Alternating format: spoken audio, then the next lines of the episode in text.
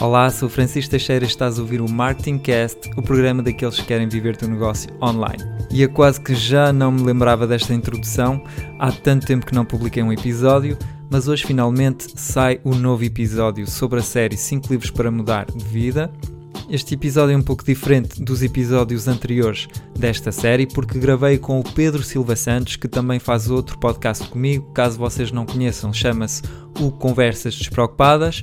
E o Pedro Silva Santos é conhecido pela sua empresa de consultoria ambiental que se chama Noctula e também pelo seu blog que se chama Emprego em 30 Dias e decidi trazer o Pedro para o podcast porque achei interessante não só fazer apenas um resumo do livro, mas trazer alguém que realmente implementou muitos dos conceitos do livro no seu negócio para ver se realmente trabalhar 4 horas por semana funciona sim ou não.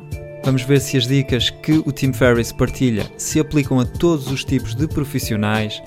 Vamos ver se realmente compensa delegar o seu trabalho. Vamos falar da lei de Parkinson, da dieta da informação, como saber o que é realmente importante fazer no seu negócio e o que é que não é indispensável. Vamos descobrir formas de ser mais produtivo e muito mais coisas ainda neste episódio. Portanto, ouçam até ao fim porque este episódio está recheado de valor se vocês ainda não leram o livro. Esta pode ser uma boa entrada para conhecer os conceitos fundamentais que deram origem a muitos negócios de nómadas digitais. E se já leram o livro, esta pode ser uma boa oportunidade de recordar os conceitos fundamentais para ver se sim ou não está a aplicá-los no seu negócio e se vale a pena aplicá-los a si e à sua vida. E antes de começar propriamente a falar sobre o livro, queria vos agradecer pelas críticas que vocês deixaram nas aplicações de podcast, nomeadamente no iTunes, onde já tenho 19 críticas de 5 estrelas. Vocês são espetaculares. Muito obrigado pela ajuda. Podemos fazer aqui o, o episódio em 4 horas, assim estávamos no, no tema. 4 horas de episódio, está bem. Olha, tu, tu queres lançar algumas coisas introdutórias sobre o livro 4 horas por semana ou entramos à bruta? Como é que tu queres? É, queria, podia falar aqui em, em primeiro apresentar então o livro. Ok. Se não me engano, a primeira edição foi em 2006 que, que é, saiu. Ou 8, eu acho que foi 2008. Pá, não sei, é melhor confirmar. Mas tenho noção que saiu um ano antes de eu abrir a minha primeira empresa. Ai, sim. Acho que sim. Mas deixa ver, vamos, vamos confirmar aqui. Estamos a dizer Está bem preparado. Ai, parece uh, 2007. E 7? Olha, estou falhando. No Wikipedia diz 2007. Agora a Wikipedia, se, também se quiser, vou lá e mudo. Exato. Foi em 2006, como dá jeito. Exato. Vamos uh, acreditar que é 2000, 2007. Sim, eu por acaso devo ter comprado, devia ser a segunda ou a terceira edição, talvez, em 2010. Tinha criado a empresa para aí há um ano, um, mas depois emprestei o livro. Um, falei, epá, gostei muito, houve muita coisa que eu não percebi da primeira vez que li houve muita coisa que eu li o livro e disse assim: Ah, está uhum. bem, e nos sonhos, talvez isto seja verdade. pois. Não sei, tu, tu sentiste logo uma grande mudança quando leste o livro? Ou... Eu já estava cético a propósito do livro antes de, ah, de o ler. Hum. Foi.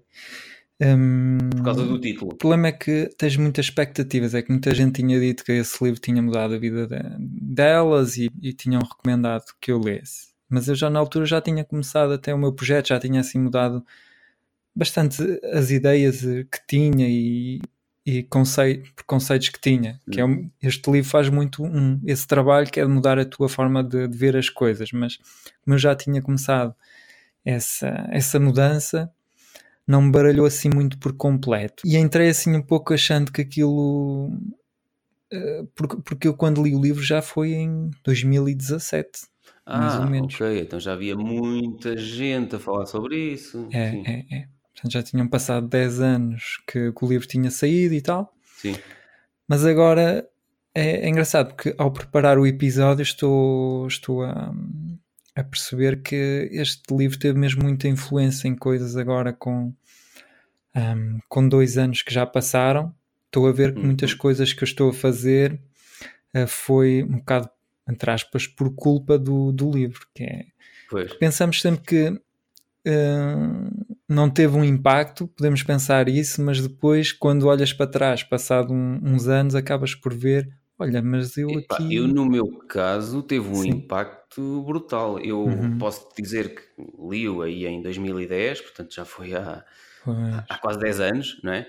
Hum, e, e na altura foi um bocado. Eu tinha criado a minha empresa, epá, eu até ali sempre trabalhei muitas horas por dia. Criei a empresa, passei a trabalhar muito mais horas por dia do que trabalhava até ali, o que já assim parecia difícil. E quando vi este título, pá, 4 horas por semana, eh, pensei assim: é mesmo isto que eu preciso, porque eu ainda agora comecei a empresa há um ano e já estou exausto pois, já falámos na, na dificuldade de tu criares um negócio, primeiro começas sozinha, não sei o que, já falámos noutros episódios. E eu pensei, pá, pois, eh, é um bocado isto que eu preciso. Mas depois, ao ler o livro, à medida que ia lendo como é que hum, ele eh, começava a, a automatizar os negócios, a sistematizar processos, a delegar tarefas, epá, e, e eu não conseguia fazer nada daquilo. Uhum. Primeiro porque ainda não tinha equipa, depois mais tarde, à medida que fui tendo a equipa, não tinha processos bem definidos, não tinha nada bem documentado. exato. Eu tinha, eu, eh, eu tinha a mania que era perfeccionista e achava que eu é que sabia fazer bem, que mais ninguém ia fazer tão bem como eu, ou, ou tão rápido como eu fazia. Tinha aquela hum, crença limitante que, que, que, que obriga muitas, muita gente que tem negócios a ficar preso no seu próprio negócio, eh, a chamada vítima do seu próprio negócio, que é eu, eu pensava, eu demoro mais tempo a explicar-te como é que se faz Uhum. do que demorarei se for eu a fazer. Então eu faço. Só que esta brincadeira é então eu faço, então vais fazer tu o resto da vida. Pois, é porque isso, isso é verdade se for só uma vez. Por exemplo, se tu tiveres que Pois. explicar 10 minutos uma tarefa que tu precisas apenas de 5 minutos para fazer, não compensa.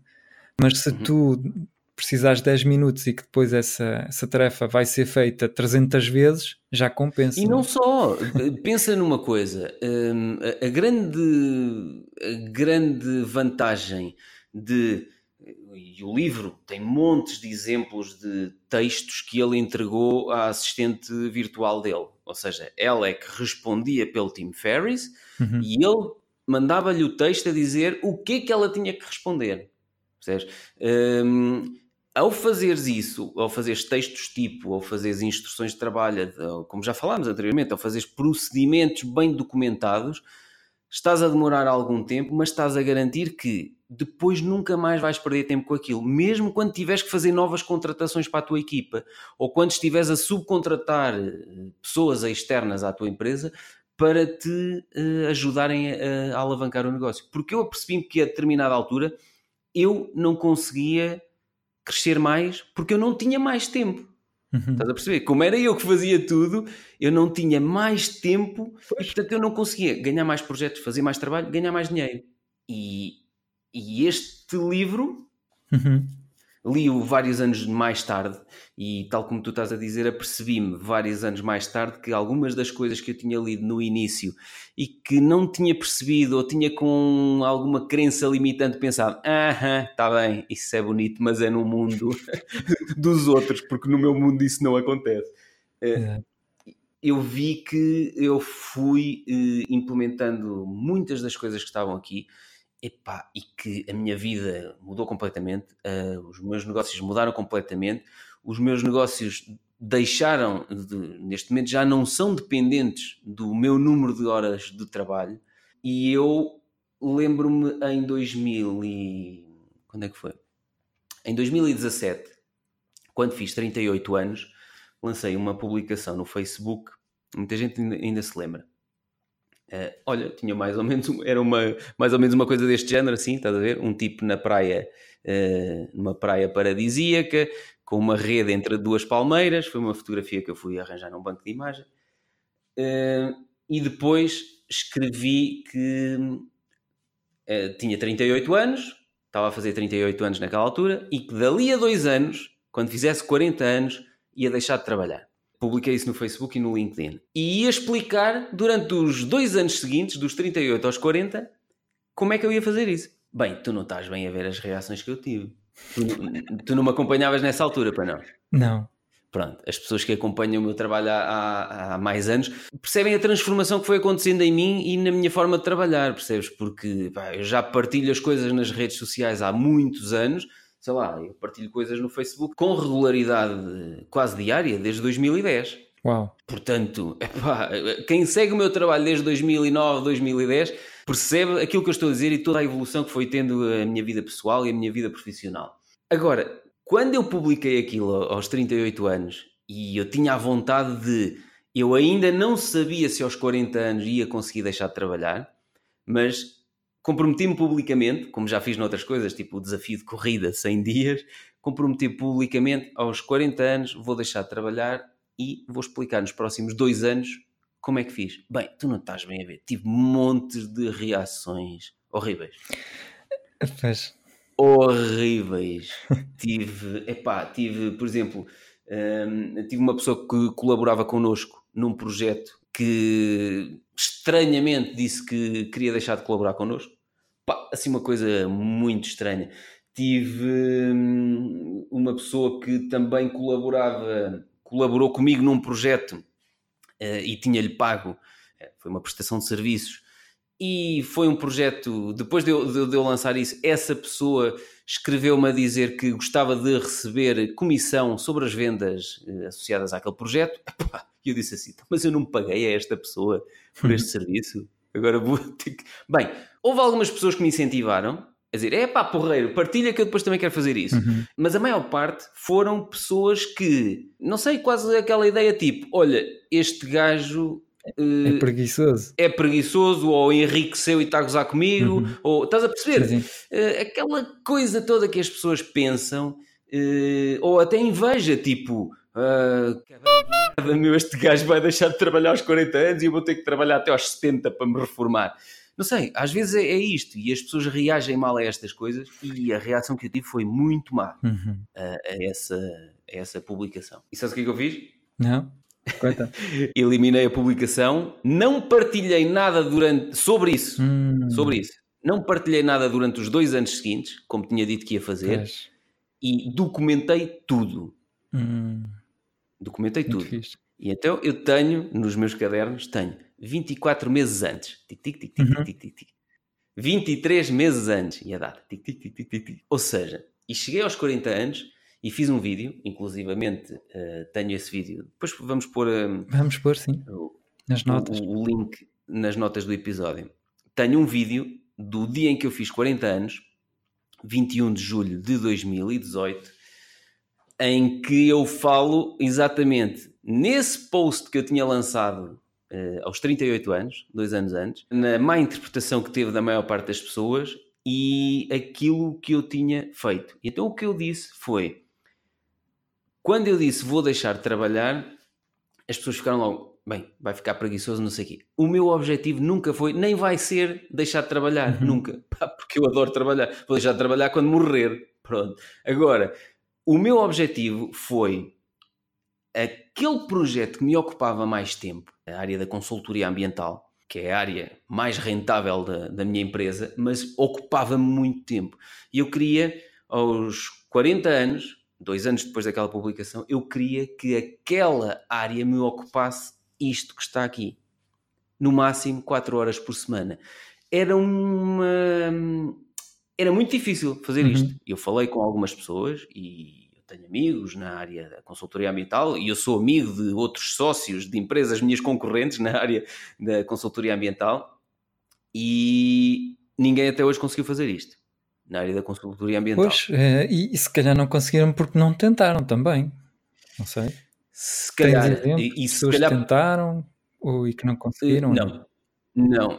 Sabes o que é que eu acho? É demasiado confortável. Ou seja, pois. é uma área que é muito. Quer dizer, há empresas de consultoria ambiental que não são muito rentáveis. Mas no caso da, da minha empresa é uma área muito rentável, é uma área que gera muito dinheiro e, portanto, é muito confortável tu dizes assim: opa, isto está-me a gerar muito dinheiro e, portanto, eu vou continuar a trabalhar isto o resto, nisto o resto da vida. Pronto. Uhum. Vou agora parar e arriscar-me a então construir uma coisa que gera muito dinheiro e agora, tipo, não, agora olha, vou ficar bardina e vou parar. Pois. a minha intenção não era esta. A minha intenção era, já que esta máquina está montada e que gera muito dinheiro, eu quero que esta máquina continue a funcionar sem mim. E uhum. esta é que é a grande base deste livro. É construir negócios que funcionem sem ti. Exato, exato. Uh, talvez possa aqui uh, resumir assim a primeira parte do livro. Tem assim muitas ideias que ele prepara-te uh, mentalmente para muitas mudanças. Antes de começar a introduzir o conceito de automatizar o teu, teu negócio, ele começa por tentar mudar a tua forma de pensar e preparar-te uhum. para, para as coisas que vêm a seguir. E assim, algumas ideias que ele, que ele tem aqui. Tem aqui algumas com, comparações entre os novos ricos, que são as pessoas que vão um, adotar a, a forma de pensar que ele tem, e depois tem os uh, porteladores, ou seja, as pessoas que têm a tendência para adiar sempre as coisas para amanhã. E ele tem aqui, aqui, alguns, alguns exemplos, então, portanto, uh, os porteladores trabalham por conta própria e uhum. os, novos, os novos ricos fazem com que as outras pessoas trabalhem para ele. Portanto, aqui Sim. já tem assim uma, assim, uma, uma forma de pensar uh, completamente diferente, que é um pouco o que estavas a dizer, é que tu continuas a ter o teu, o teu negócio, mas não és tu que trabalhas para ele, mas ele é que trabalha. É, mas tens pessoas que trabalham para e ti. há uma não? É? coisa muito gira, uhum. há uma coisa muito interessante que eu nunca mais esqueci, que ele refere aqui no livro, eh, eu depois até posso ver se encontro aqui a página, ele diz que o, o objetivo, eu até acho o termo novos ricos um fuleiro, se queres É uma tradução assim que não... Em francês tem, um, tem outra tradução que é ele chamou aquilo os novos mais felizes. Okay. Não, fa não faz muito sentido, mas uh, a tradução, uh, assim, mas okay. basicamente não é no sentido rico de, de dinheiro. Rico de dinheiro, mas rico pela liberdade. Porque basicamente a ideia que ele defende é encontrar uh, o equilíbrio entre dinheiro e liberdade. É, uhum. o que, é interessante o que tu dizias a propósito daqueles teus concorrentes que ganham muito dinheiro, mas Uh, são inteligentes para ganhar dinheiro, mas se calhar não, não tanto para desfrutar do, do, do dinheiro e do tempo uh, e daquele negócio, de, de, de, poder, ok, tenho um negócio que está a funcionar e vou aproveitar para gozar a vida, não é? E este livro ajuda-te a encontrar assim um E o gozar a vida, mais uma vez, não é como está aqui, com uma rede entre duas palmeiras. Não é? Pode ser, para algumas pessoas, não é isso. Depende. Para mim, sabes, a grande é fazer liberdade. O que queres. É fazer o que quero, com quem quero, nos projetos que eu quero, à hora que eu quero e se eu quiser. Estás a perceber? Exato. E pá, ainda hoje de manhã, estive toda a manhã, como sabes, toda a manhã no ginásio, estive na sauna, fui almoçar e agora estou toda a tarde aqui a gravar o, o podcast contigo. Epá, isto só é possível porque uhum fui montando o negócio, fui contratando pessoas, fui-lhe delegando as, as tarefas. Nem toda a gente que eu contratei foram boas contratações, não, e portanto tiveram que ir embora. E agora, isto não é um trabalho fácil. As pessoas às vezes é que olham para isto e pensam que num mês trabalham 100 horas por semana e vão passar a trabalhar 4.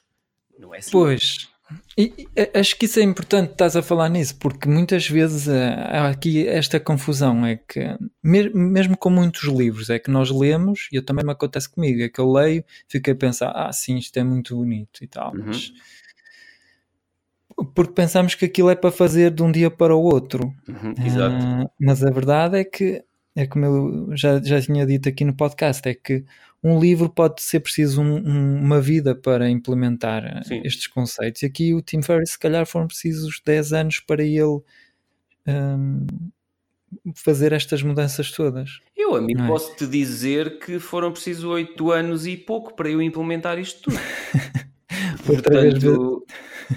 Opa, e é assim, e eu trabalho uh, afincadamente todos os dias para afinar estas coisinhas. E bate outra vez na, na, na tal tecla que eu estava sempre a bater no, da última vez que falamos, um, que, é, que é o importante não é ler 250 livros e depois não, não implementar nada. O importante Exato. é até pode ser só um na tua vida que lestes, mas implementaste tudo e no final já consegues trabalhar só 4 horas por semana num, num projeto e ser mais livre. Concordo.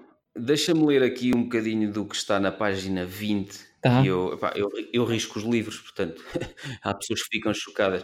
Eu tenho aqui um, um, um, relativamente às pessoas que se formam. Olha, era assim que os nossos pais gostavam. Estuda muito para ter boas notas, para ir para uma, uma boa universidade, Uhum. tirar um bom curso, para ir para uma boa empresa, ganhar muito dinheiro. E então o que ele diz é as, as pessoas que se formam em escolas de topo são canalizadas para empregos muito bem pagos, de 80 horas por semana e 15 a 30 anos de trabalho esmagador da alma têm sido aceitos por defeito como o caminho a seguir.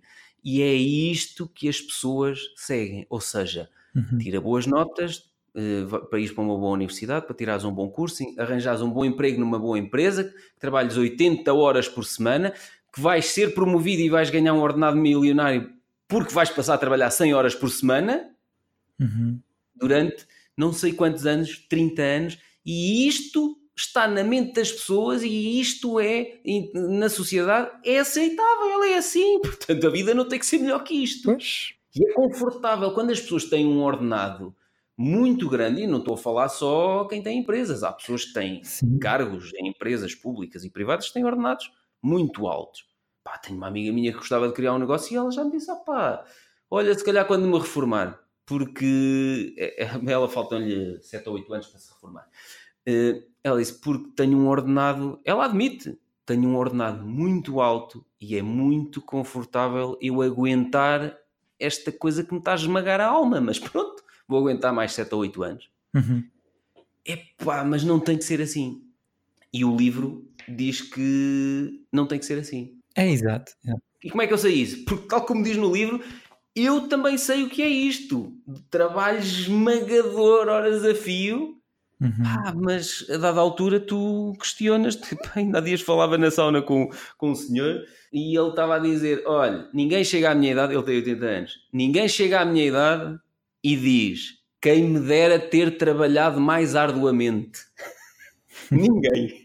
Ele disse é exatamente ao contrário. Um gajo chega aos 80 anos e diz assim: Trabalhei que nem um estúpido, trabalhei demais, fiz demasiada força, tenho uma hérnia nas costas porque parecia um burro de carga. É isto!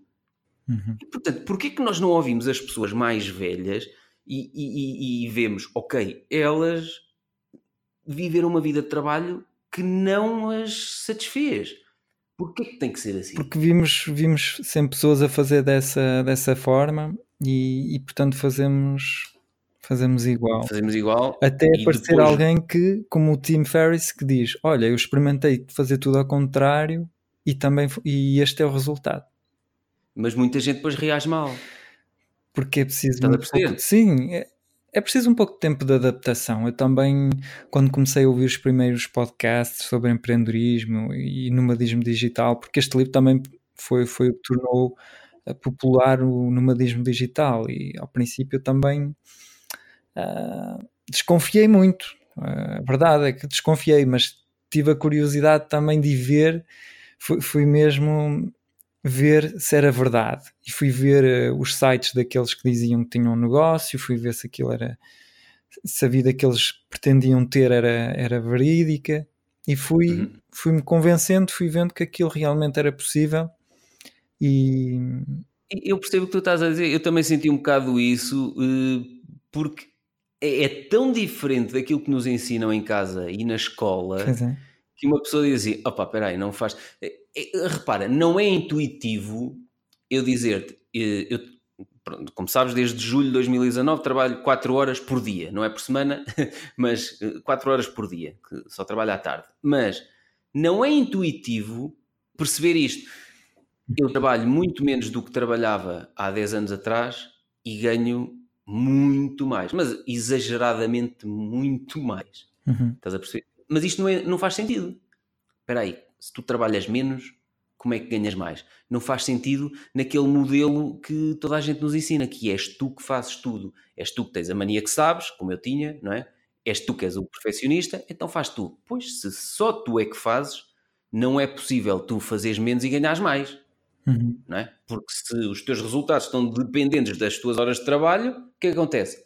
Trabalhas menos, tens menos resultados. E este livro que fala é exatamente ao contrário. O objetivo do- dos tais novos ricos ou dos tais mais felizes no trabalho é eles não querem ser o empregado nem querem ser o chefe, Uhum. querem ser o dono.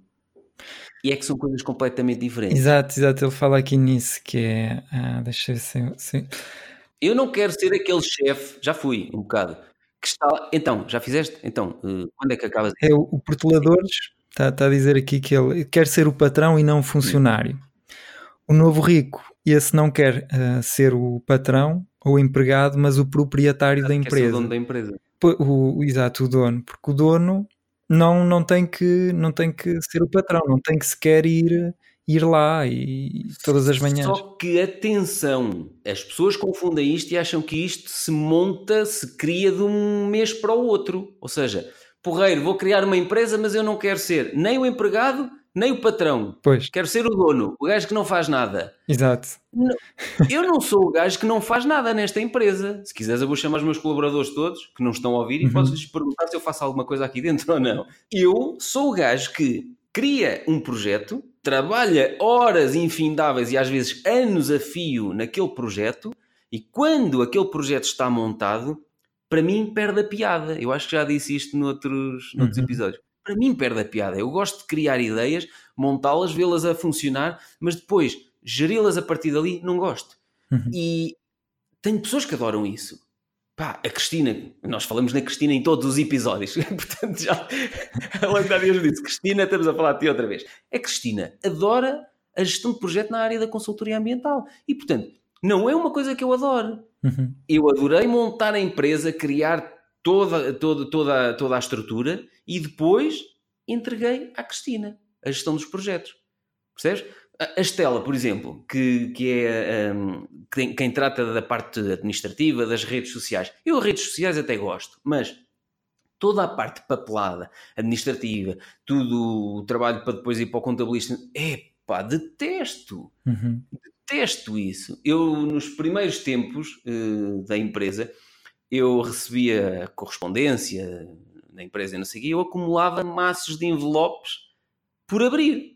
E às vezes ligava-me o tipo dos seguros a dizer, olha, vocês não pagaram o seguro não sei o quê, não sei o quê. Eu, ah, deve estar aqui. Eu não tinha paciência para abrir os envelopes. Então, olha, tinha vindo a, a nota de pagamento para pagar e nós não pagámos porque eu não me apetecia abrir os envelopes. Pá, detesto.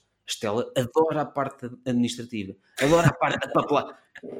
E eu pergunto-me como é que é possível alguém adorar isto? Epá, é. mas e el- eles devem perguntar o mesmo: como é, como é que é possível alguém adorar estar ali a falar para o microfone e a gravar vídeos e não sei o quê? Pronto, É verdade também, também tens razão, tens razão. tem que ser feliz com o, o trabalho que está a fazer, percebes?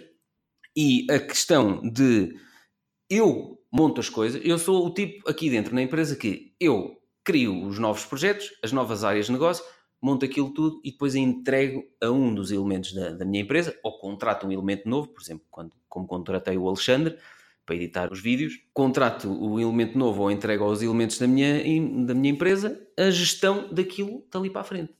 Pronto. E aquilo vai rolando, vai crescendo sozinho. Porquê? Todos sabem o que têm que fazer, todos sabem como é que têm que fazer e, portanto, aquilo rola sozinho e cresce sozinho. Estás a perceber? E eu o que é que faço naquilo? Quando entrego, nunca mais lá ponho as mãos. Quando entrego cada uma das, das áreas de negócio da minha empresa, eu passo a ser o dono daquela área de negócio. Nunca mais lá ponho as mãos. Percebes? E isto para mim no início foi um exercício horrível. Pá, estás a imaginar o que é um perfeccionista a dizer. É, "Toma, depois agora- a, a verdade é que os patrões têm sempre a mania de querem mandar em tudo e mete-se em tudo, em, em, em áreas em que eles não percebem nada, porque não é possível. Mas esse não é o patrão. Esse não é o patrão, esse é Pois. o chefe. Estás a ver? Esse é aquele, esse é o chefe. É, é, Eu já fui chefe de também. tudo e, e quer mostrar que ele é que manda e ele é que tem o poder Exato. e, E e isso? vai-se meter em coisas que não, não percebe e estragar às vezes. Exatamente. Em- vez de, de confiar no, no colaborador e deixá-lo fazer como ele, como ele entende Uhum. e porque ele, afinal ele é que é o, a pessoa que foi contratada para fazer aquilo e ele é que é o especialista daquela Senão- área, não é? Senão não estava lá, Exato, exato. não é? É, é. E eu costumo brincar, eh, eu costumo dizer que a minha empresa, eh, a área da consultoria, por exemplo, desde que eu não lhe toco, uh, fatura 3 a 4 vezes mais do que comparado com a altura em que eu lhe tocava. Hum. Ou seja, eu não tenho que lá pôr as mãos, porque eu, era eu que estragava aquilo. Pois. Estás a perceber? Portanto, se eu não puser lá as mãos, aquilo rola na perfeição. Portanto, eu só tenho razões para. As, as pessoas que eu tenho são excelentes profissionais e estão a fazer um excelente trabalho, até melhor do que eu. Uhum. Porque na altura em que era eu que estava a fazer aquilo, eu faturava 3 ou 4 vezes menos. Uhum. Agora tenho aquelas pessoas a fazer isso. Faturam 3 ou 4 vezes mais do que eu. Portanto, quem é melhor naquela área do que eu? Essas pessoas. Exato. Exato. Ótimo. Fiz grandes contratações. Perfeito. Todos ganham são felizes, ganham dinheiro, eu sou feliz, ganho dinheiro e não toco naquilo. E depois, Exato. o que é que eu faço? 4 horas por semana, e posso te dizer, na área da consultoria ambiental, eu trabalho menos do que 4 horas por semana. E foi isto que eu expliquei no vídeo quando fiz 40 anos. O meu objetivo não era tornar-me bardina.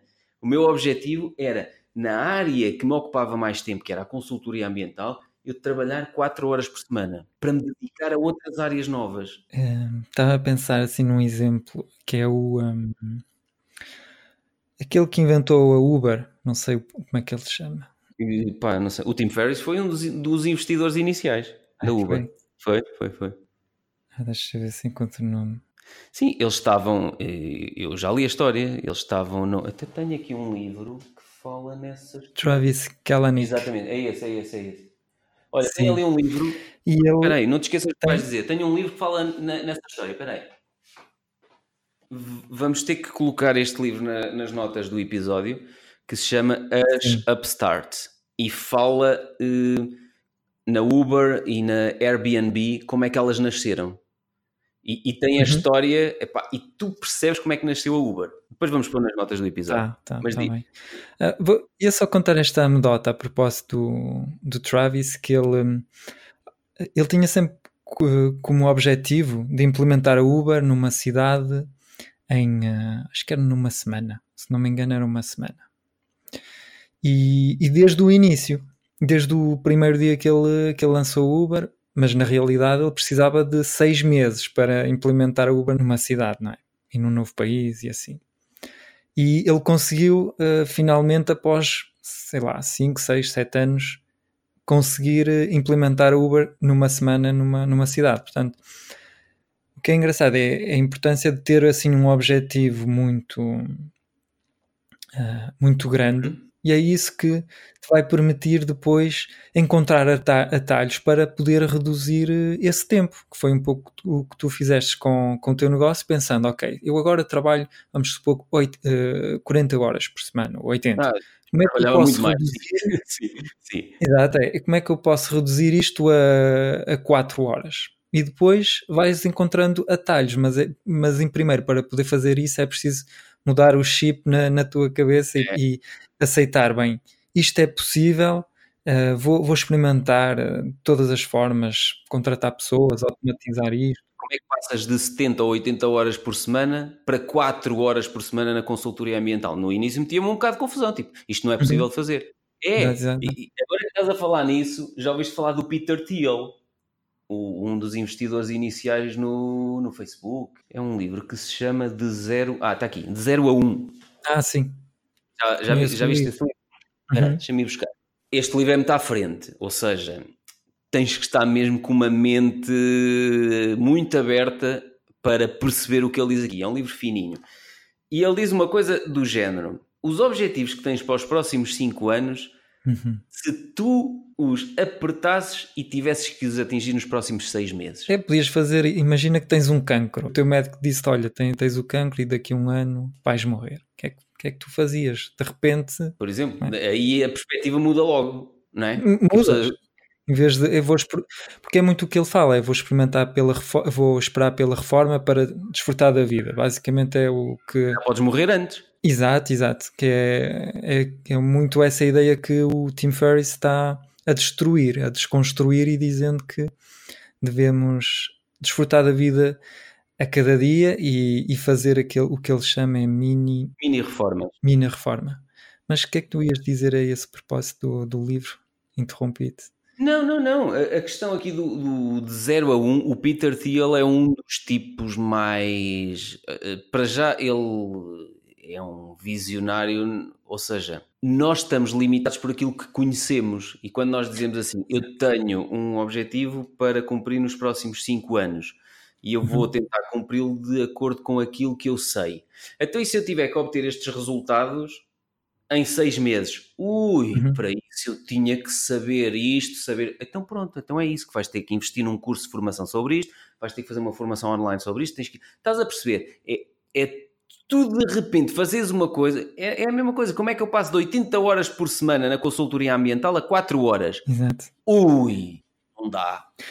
A menos que, e é, e é aqui que depois vem a resolução, a menos que eu esquematize todos os procedimentos, instruções de trabalho, não sei o que, começa a contratar pessoas e vai entregando tal, tal, tal, tal, gestão de projetos, execução no terreno, ta, ta, ta, ta, ta, ta, ta.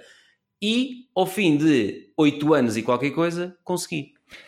É verdade. Oito anos e qualquer coisa. Não foi oito dias. Exato, exato. Eh, e o Tim Ferriss tem um bom exemplo com isso, que ele uh, tornou-se campeão nacional de kickboxing chinês. Um, ele disse que fez isso em quatro uh, semanas. Em quatro semanas. Portanto, como é que ele conseguiu uh, vencer atletas que já tinham 5 a 10 anos de experiência em apenas 4 semanas de, de, treino. Bem, quando tu conheces o Tim, o Tim Ferriss, vês que ele, ele já é um atleta em si, ele vê-se que ele sim. pratica. Ele agora, agora, tem praticado menos, sim, mas...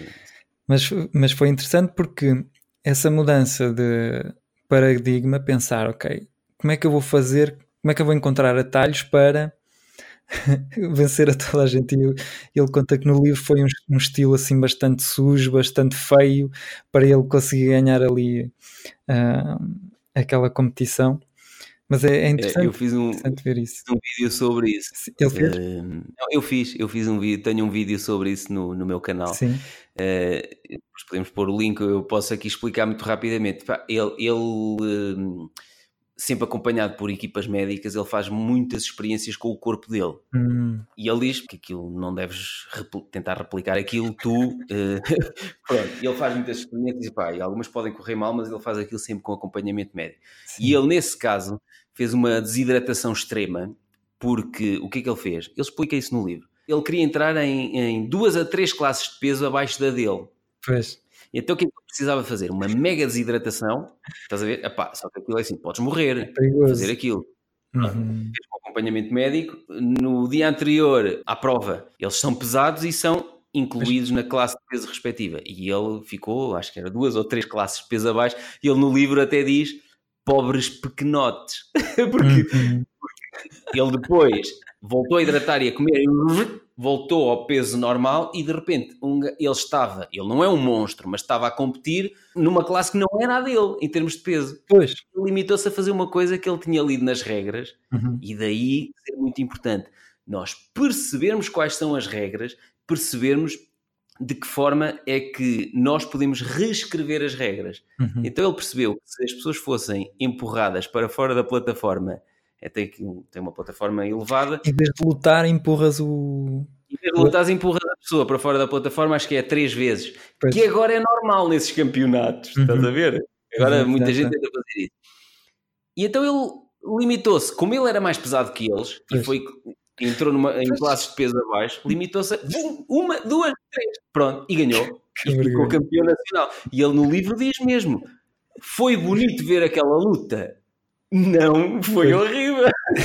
e toda a gente passava, tipo, pá, espera aí, mas que raio de uhum. estupidez se passou aqui? Exato. Ele limitou-se a ler as regras e fazer uma coisa de forma que mais ninguém estava a fazer, que é, se a pessoa sair três vezes do, do ringue, não, não sei como é que se chama, não é o ringue, mas daquela zona elevada, da plataforma elevada, perde. Então as pessoas ali tentam lutar e tentam não sair fora. E o gajo uhum. não, não tentou nunca lutar, não tentou pontapear é. ninguém. Foi uma, duas, três, estás fora, ganhei campeão nacional. Acho que é Sanchu, acho eu, acho que é assim que se chama o kickboxing chinês. É, é engraçado. Mas agora é normal. Agora, essa regra, depois de verem uma pessoa fazer, isso é tipo o ovo de Colombo, não é? Uhum. Ah, põe lá um ovo de pé. Ai, pôr um ovo de pé não dá. Então, bate lá com a, com a base do ovo, mete-o. Olha, Pois assim também eu fazia. Pois, também tu fazias, agora depois de veres pela primeira vez. É sempre fácil de fazer depois de tu veres uma pessoa fazer pela primeira vez. É verdade, é verdade. É isso. É, é, é por isso que é importante ter eh, inspiração, ver pessoas que, que te dão. Mas porquê que as pessoas não acreditam a primeira vez que leem num livro? Porque é apenas escrito. Eu acho que hum, é fácil escrever qualquer coisa, mas uma imagem eh, vale por mil palavras. Se tu, se tu vires ou conheceres, imagina que tu conhecesses pessoalmente o, o time e que tivesses, eras amigo dele e viste a mudança que ele teve em 10 anos. Sim. Uh, não, olha, tal como as, mais convencido. as pessoas que me apoiaram quando eu lancei aquele vídeo aos 38 anos uhum. foram as pessoas que já me acompanhavam há muitos anos e que foram vendo a minha evolução profissional e não foram pessoas que caíram do género quem é o Pedro Silva Santos. Não, eram pessoas que já sabiam quem eu era e toda a transformação, desde eu trabalhar para outros, depois ser trabalhador independente, depois criar o meu próprio negócio e ser vítima do meu próprio negócio, eu é que trabalhava em tudo, até ir construindo uma equipa, até na, eu tenho pessoas que viram isso na minha vida e, portanto, sabem quando eu falo em vídeos, quando eu escrevo sobre isso. E o meu novo livro, vai sair no próximo ano, no início do próximo ano, tem montes de capítulos em que eu falo sobre isso. E muita gente até pode pensar que aquilo é fantasia, ou que quem não me conhece pode pois. pensar que é fantasia. Estás a perceber? Uh, mas quem conhece e quem segue o meu trabalho há, há vários anos viu o meu percurso. Quem acompanhou o meu primeiro workshop de como conseguir emprego em 30 dias em novembro de 2014 percebe tudo o que veio a seguir o lançamento do livro, o lançamento da, da, loja online com os modelos de currículo editáveis em Word, estes vi, os vídeos de emprego, depois os vídeos de conversas preocupadas, agora o podcast contigo. Ou seja, isto visto à distância por mim ou por uma pessoa que acompanhou todo este processo, parece tudo normal, que é, pronto, uhum. foi a evolução natural, ele foi fazendo coisas e, e as coisas foram se encaixando, encaixa-se tudo na perfeição. Para uma pessoa sim. que me conheceu hoje, vai dizer assim: não, este gajo nasceu, mas foi em berço de ouro. Teve uma uhum. deve, ser, deve ser de famílias reais ou de família rica, ou, estás a perceber? E eu acho que muitas vezes as pessoas não Sim. não mandam uma chapada no ego e dizem calma, deixa-me perceber o que é que está aqui. Ah, opa, mesmo que fosse fantasia, algumas das coisas que nós lemos aqui, mesmo que fossem fantasias, experimenta fazer. Uhum. Mas é, é interessante o que estás a dizer porque eu consegui também muito uh, mudar as minhas ideias e a minha forma de pensar porque as pessoas que estavam a dar uh, estes novos uhum. conselhos, esta nova visão da, da vida, uhum. eram pessoas com quem eu me podia identificar. Eram pessoas como eu. Eu via uh, por elas, pela idade que tinham, pelos estudos que tinham feito, pela forma de, de falar, de, de ser eram parecidas comigo e pois. isso ajudou-me. Às vezes o problema é que tu tens com estes livros de americanos é que para já cria-se uma distância. Achamos que é um bocado, ah, isso na América é possível ou tudo é possível também naquele país e tal. Pois, claro, claro, claro. Também foi muito por isso que eu, eu, eu quis criar o, o, podcast e dar a palavra a empreendedores portugueses para mostrar, reparem como é que portugueses, pessoas como vocês, Exato. montaram negócios na internet. Porque isso foi o que me inspirou a mim. Se eu tivesse lido só livros de americanos e tal, e achar que aquilo era um bocado too much, porque, porque eles têm muito jeito para, para, para vender, para contar histórias incríveis. Mas, mas, mesmo, repara, acaba por ser um mercado completamente diferente, hum, mesmo em termos de livros. É um mercado muito grande e, portanto, na música, há rappers que só que, que, são multimilionários e só vendem nos Estados Unidos. Sim. Porque aquilo é tão grande que permite que eles sejam multimilionários. Os livros, a mesma coisa, ou seja, lançam um livro, aquilo tem distribuição nos Estados Unidos, é logo uma barbaridade, mesmo que nunca seja traduzido para nenhum outro idioma, percebes? E em Portugal, por exemplo, se calhar vamos bater numa crença limitante que tu também deves conhecer, que em Portugal não é possível as pessoas ganharem dinheiro com um livro. Sim, falamos isso em privado, mas falamos. E, e eu tinha-te dado um exemplo que eu comprei um livro a 150 dólares. Uhum. Ah, foi o último livro que eu comprei. E compraste Portanto, no site do autor. Comprei no site do autor. Pronto, exatamente. Porque ele é, é o único site oficial onde podes comprar. Exatamente. É, podemos falar aqui desta crença, por exemplo. Poderia Não. ser interessante aquela conversa que tivemos. Eu costumo fazer a pergunta: porquê que lançaste o teu livro com uma editora?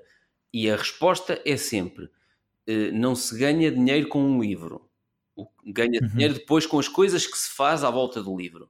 Sejam produtos que se vende, serviços, palestras, uma série de coisas. É assim, está bem, ok, mas eu continuo a ter dificuldade em perceber e eu dei-me ao trabalho de fazer um exercício com números, que é para, para- para nós percebermos eh, aquilo que estamos a falar, porque é como uma série de outras coisas. Sem fazer as contas é muito fácil mandarmos bitites. Ah, não dá, não dá. Olha, vou-te fazer aqui um exercício muito simples Uhum.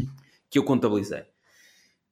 Uma pessoa que queira autopublicar um livro, e por isso é que eu estou a criar um curso online no meu site, como autopublicar um livro, em que eu mostro como é que fiz com o meu livro, e vou fazer agora com o segundo livro. Estou a rever o segundo romance da minha namorada, que vai sair até ao fim deste ano, também vai ser eh, autopublicação, edição de autor, tal como foi o primeiro. E fiz aqui um exercício muito simples. Uma pessoa que queira autopublicar um livro eh, e que. ent- Não, vamos esquecer a autopublicação. Lanças um livro, entregas a uma editora. A editora eh, vai vender esse livro a 16,90€. Por exemplo. Então vamos pegar nesse, nesse pressuposto. Vais entregar o teu livro a uma editora, a editora vai vendê-lo a 16,90€. Tu não tens de te preocupar com nada, paginar, imprimir livros, nada disso. E vamos imaginar que tu vendes 10 mil livros. E vender 10 mil livros em Portugal já, não, já é qualquer coisa, já não é um, um menino que vende 10 mil livros. Mas então, 10 mil livros que a editora vai vender a 16,90. Os livros têm 6% de IVA em Portugal. Exceto o- os livros eróticos e de pornografia, esses têm 23% de IVA em Portugal. Mas eh, a maior parte dos livros tem 6%. Então 16,90 tiras-lhe 6%, dá 15,88 por livro. Tu vais receber, tu como autor de uma editora, recebes 10%, em média, 10% do valor sem IVA. Portanto, destes 15,88, tu vais receber 10%. Se tu vendes pela editora os 10 mil livros, recebendo 10% de royalties, recebes 15.880 euros. Está bem? Portanto, a editora vendeu 10 mil livros e tu ganhaste 15.880 euros. Agora vamos imaginar que não entregavas o livro à editora, autopublicavas o teu livro. Se vais autopublicar o teu livro e o vais vender num site que tu crias, ou, ou nas redes sociais, ou seja o que for, vais ter que ser tu a fabricar o livro. E eu posso dizer que eu imprimi 2.500 exemplares do meu livro e custou-me 1,5€ cada livro. Imprimindo 10 mil vai-te custar menos do que 1 euro, mas vamos assumir 1 euro para ser mais fácil de fazer as contas. Portanto, vai-te custar, fabricar cada livro vai-te custar 1 euro. Mais enviar o livro para o leitor que tu compra num envelope almofadado, mais os selos, e os selos em Portugal eh, dos livros, se tu colocares, eu vou buscar as etiquetas que nós temos para isso, que é mais fácil eu mostrar. É, que é, é uma coisa importante porque te permite pagar só metade do valor do selo. Nós fizemos umas etiquetas que colocamos nos envelopes almofadados, é só tirar a etiqueta, colocamos a meio do, do envelope e que diz o seguinte: contém livro, autorizo abertura para verificação. Porque em Portugal, os CTT, sempre que tu envias um livro, se escreveres no envelope, ou, e nós lá está, faz parte do processo de gastar o menos tempo possível. Compramos uma coisa de etiquetas, imprimimos, não vou perder o tempo a escrever em cada envelope. Tiro uma etiqueta e colo a etiqueta no envelope. Os correios têm, tens que lhes dar autorização para abrir o envelope se eles quiserem verificar que efetivamente é um livro que vai ali. E então, em vez de pagares X de selo, pagas metade do valor do selo. Isto é uma dica para quem quer mandar livros por correio. Portanto, 1 euro para a produção de cada livro, mais 1 euro em média para o envelope mais o selo, vais gastar 2 euros. Então vamos lá ver. Vais vender o teu livro a 16,90, tiras-lhe o IVA, fica a 15,88. Tiras de 2 euros de custo, ficas a 13,88. Ou seja, tu ficas com 13,88 euros de cada livro. Se tu divides os tais 15.880 euros que aquele autor que entregou à editora ganharia se vendesse 10 mil livros, se tu divides os 15.880 por 13,88€, sabes quantos livros tu tens que vender para fazer, se autopublicares o livro, quantos livros tens que vender para fazer 15.880 euros? Sim. 1.144, em vez dos 10 mil que terás que vender por uma editora. Tu, para fazeres 15.880 euros por uma editora, precisas vender 10 mil livros. Se tu autopublicares e o mandares imprimir e o mandares uhum. por correio, tu ou a tua equipa, e eu ofereço os portes aos meus leitores. Porquê? Sai muito barato. Os portes custam um euro. Com o envelope e com os correios. E como mais um euro foi para a produção do livro, uhum. eu tenho uma margem grande no livro. Exato. Então, eu em vez de vender 10 mil livros que já não é uma tarefa, os livros de negócio em Portugal, não é assim uma tarefa tão fácil vender 10 mil livros. Em vez de eu ter que vender 10 mil livros para fazer 15.880, se eu autopublicar o meu livro, eu só tenho que vender 1144 livros para fazer 15.880. É uma diferença brutal. Muito, muito, muito. Muita diferença. Agora imagina que tu vendes os 10 mil livros a 13,88€, que é o teu lucro em cada livro, fazes 138.800 euros. Há pessoas que demoram mais de 10 anos a ganhar este dinheiro. Agora imagina que tu tens um livro, dois livros, três livros, produtos associados a cada livro. Portanto, quando as pessoas me dizem não se ganha dinheiro com os livros em Portugal, não se ganha porque estás a entregá-lo a uma editora. Tu vais ter que continuar a comunicá-lo nas redes sociais. A editora não vai fazer isso por ti. Pois. E até podemos fazer um exercício de dizer assim: ok, mas eu não posso vender só pelo meu site e pelo Facebook. Também quero entregar à FNAC, à UC.pt, à Bertrand Online. Pronto, essas ficam-te com 40% de margem. Também fiz as contas para isso. Ou seja, 16,90, tiras o IVA, ficas a 15,88. Tiras 2 euros de custo, sim, porque a U que tu tens que ter na mesma o custo de mandar para lá, estás a perceber? Para a FNAC vai ser menos, porque a FNAC quando te encomenda, encomenda logo 200 ou 300 livros e portanto tu mandas uma, uma transportadora com um caixote grande, fica-te muito mais barato. Mas vamos assumir na mesma o custo de 2 euros. 3,88 40% é para eles, tu ficas com 8,33€ de lucro em cada livro. Para fazeres 15.880 euros, se dividires por 8,33, tens que vender 1.906 livros. Ou seja, o autor que tem que vender 10 mil livros por uma editora para fazer 15.880 euros, se autopublicar o seu livro, tem que vender 1.144. Se autopublicar e vender na FNAC, UC, tem que vender 1906 livros. E vender 1100 ou 1900 livros não é assim tão difícil. Vender 10 mil já não é assim tão fácil. É verdade. Eu sei que este foi um momento matemático, se calhar difícil para alguns, mas achei que tinha que se fazer pela primeira vez, alguém tinha que apresentar as contas disto. Não podemos continuar a dizer que em Portugal não é possível as pessoas ganharem dinheiro com um livro. Uhum.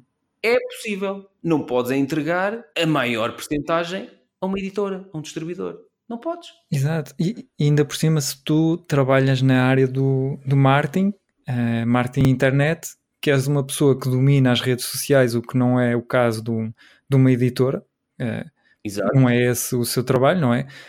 Uh, portanto, no, no, nos nossos casos, pessoas que, que estão a ouvir e que têm um negócio Portanto, já sabem, já têm uma lista e-mail, já sabem comunicar nas redes sociais, já podem mais facilmente uh, divulgar o seu trabalho e isso também é uma parte interessante porque eu acredito que se calhar muitos escritores se calhar acabam de escrever o livro, publicam e começam a escrever outro. O, o trabalho começa ali, é como quando estás no cimo da montanha ainda tens que descer. E, exatamente, exatamente. Não é no dia do lançamento do livro que acaba o trabalho. Exato. Agora começa aí. Começa, começa, agora começa as coisas sérias e porque fazer as coisas e depois não, não, não promovê-las uh, é, é, um erro terrível. Uh, e tenho aqui um exemplo que é o. Deves conhecer o Miracle Morning, o livro. Eh, já, já ouviste falar? Já foi através de ti. Acho que foi através de ti que eu ouvi falar. Sim. Um, eles têm um, um, uma, um, O autor tem uma cena muito inteligente para rentabilizar o livro. é que ele hum. adaptou o livro um, a várias, várias áreas. Por exemplo, Miracle Morning para empreendedores, Miracle uhum. Morning para uh, atletas, Miracle Morning para músicos, para artistas, para não sei quantos. Portanto, ele pega, vamos supor, em 80% do livro é sempre o mesmo, mesmo conteúdo e uhum. depois uhum. ele vai adaptar ali à, àquele nicho. E melhor ainda, ele vai pegar numa autoridade daquele nicho. Por exemplo, uhum. eu não tenho autoridade na área de, de ténis, por exemplo, supomos que uh, escrevi um livro que se pode adaptar Miracle Morning para ténis, vou buscar um, um, tenista português conhecido e ele é que vai adaptar ali e escrever uma parte do, da introdução do livro e tal.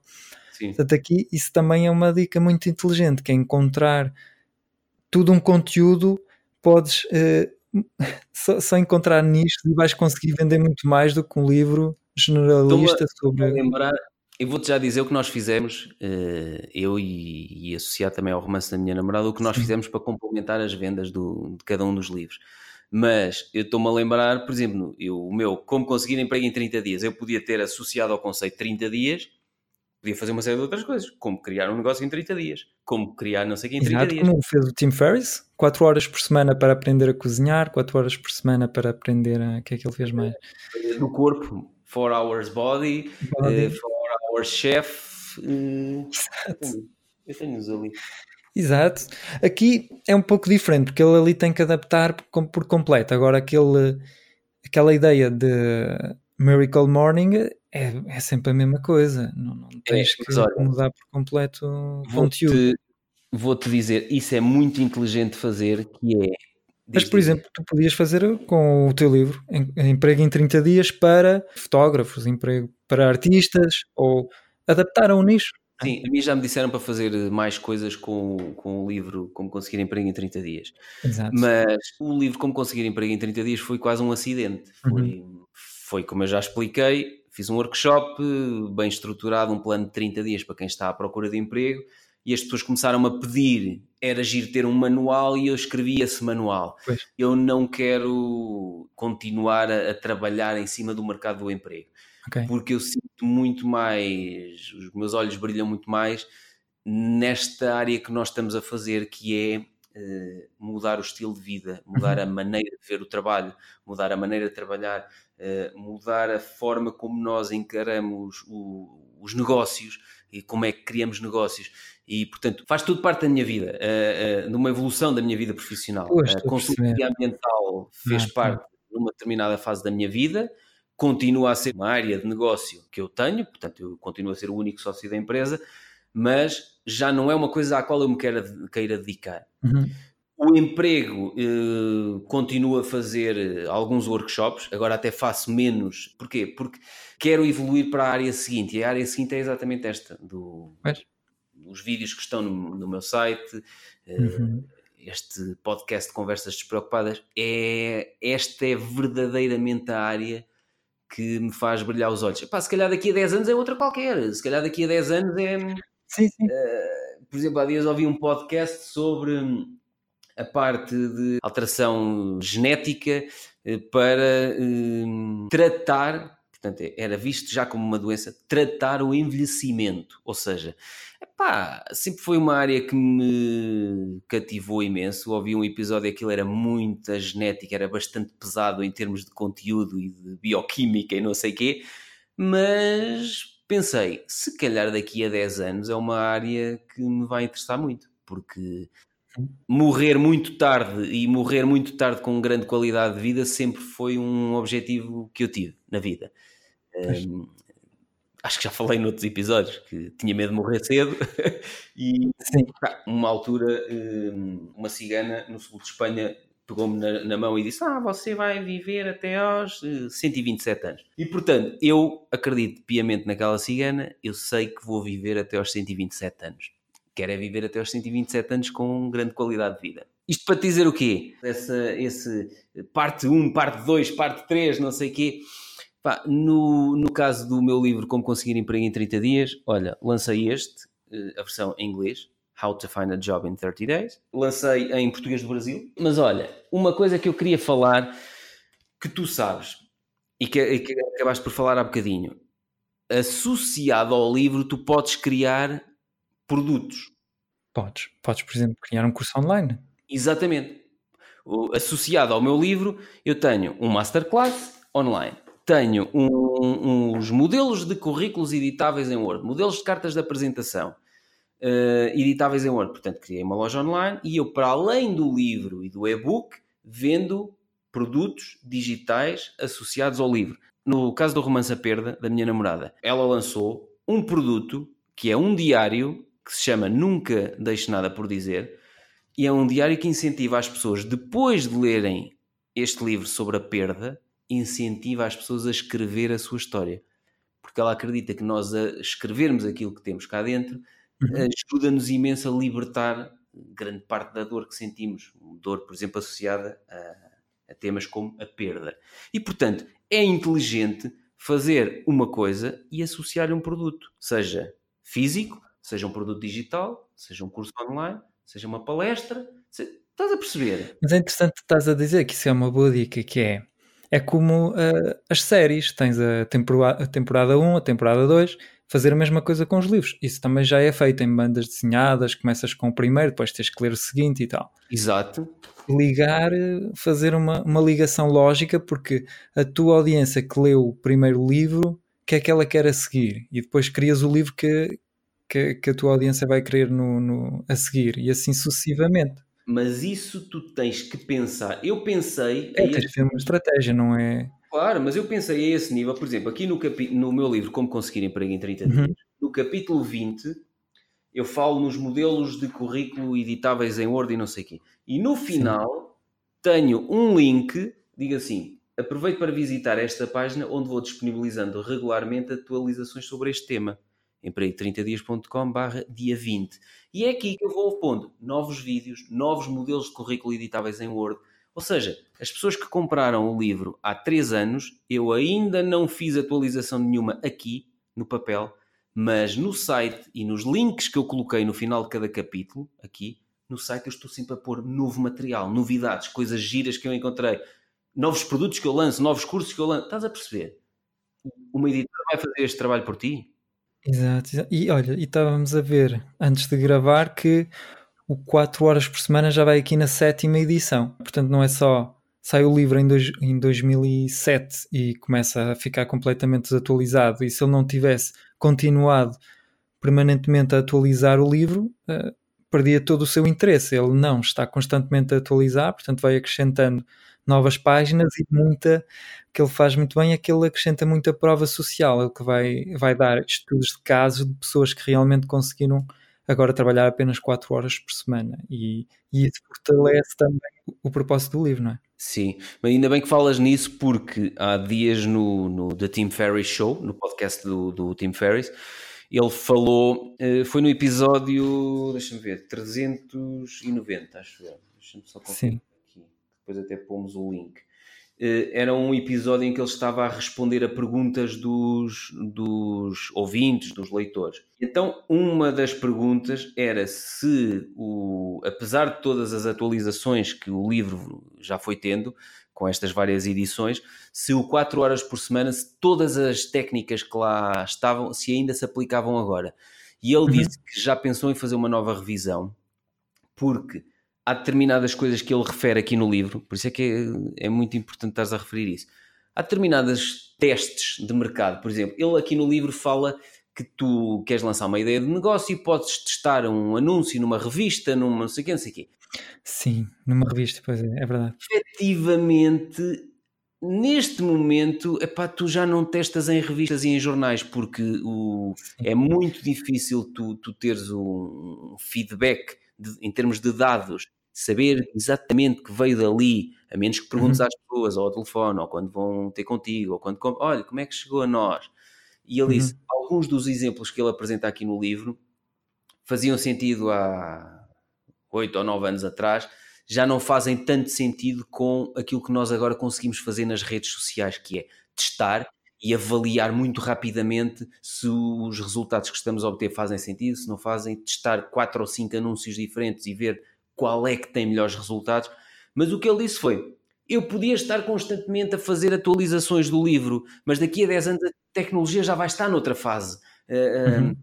As redes sociais já vão estar num, com uma dinâmica completamente diferente. Pois. Os fundamentos são os mesmos.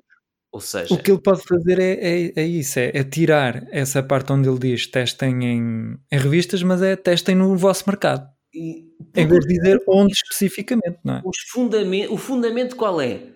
Testa 4, 5, 6, 10 anúncios durante algum tempo e vê, uh, vê quais é que têm mais, uh, mais tração, quais é que ganham mais pois. tração.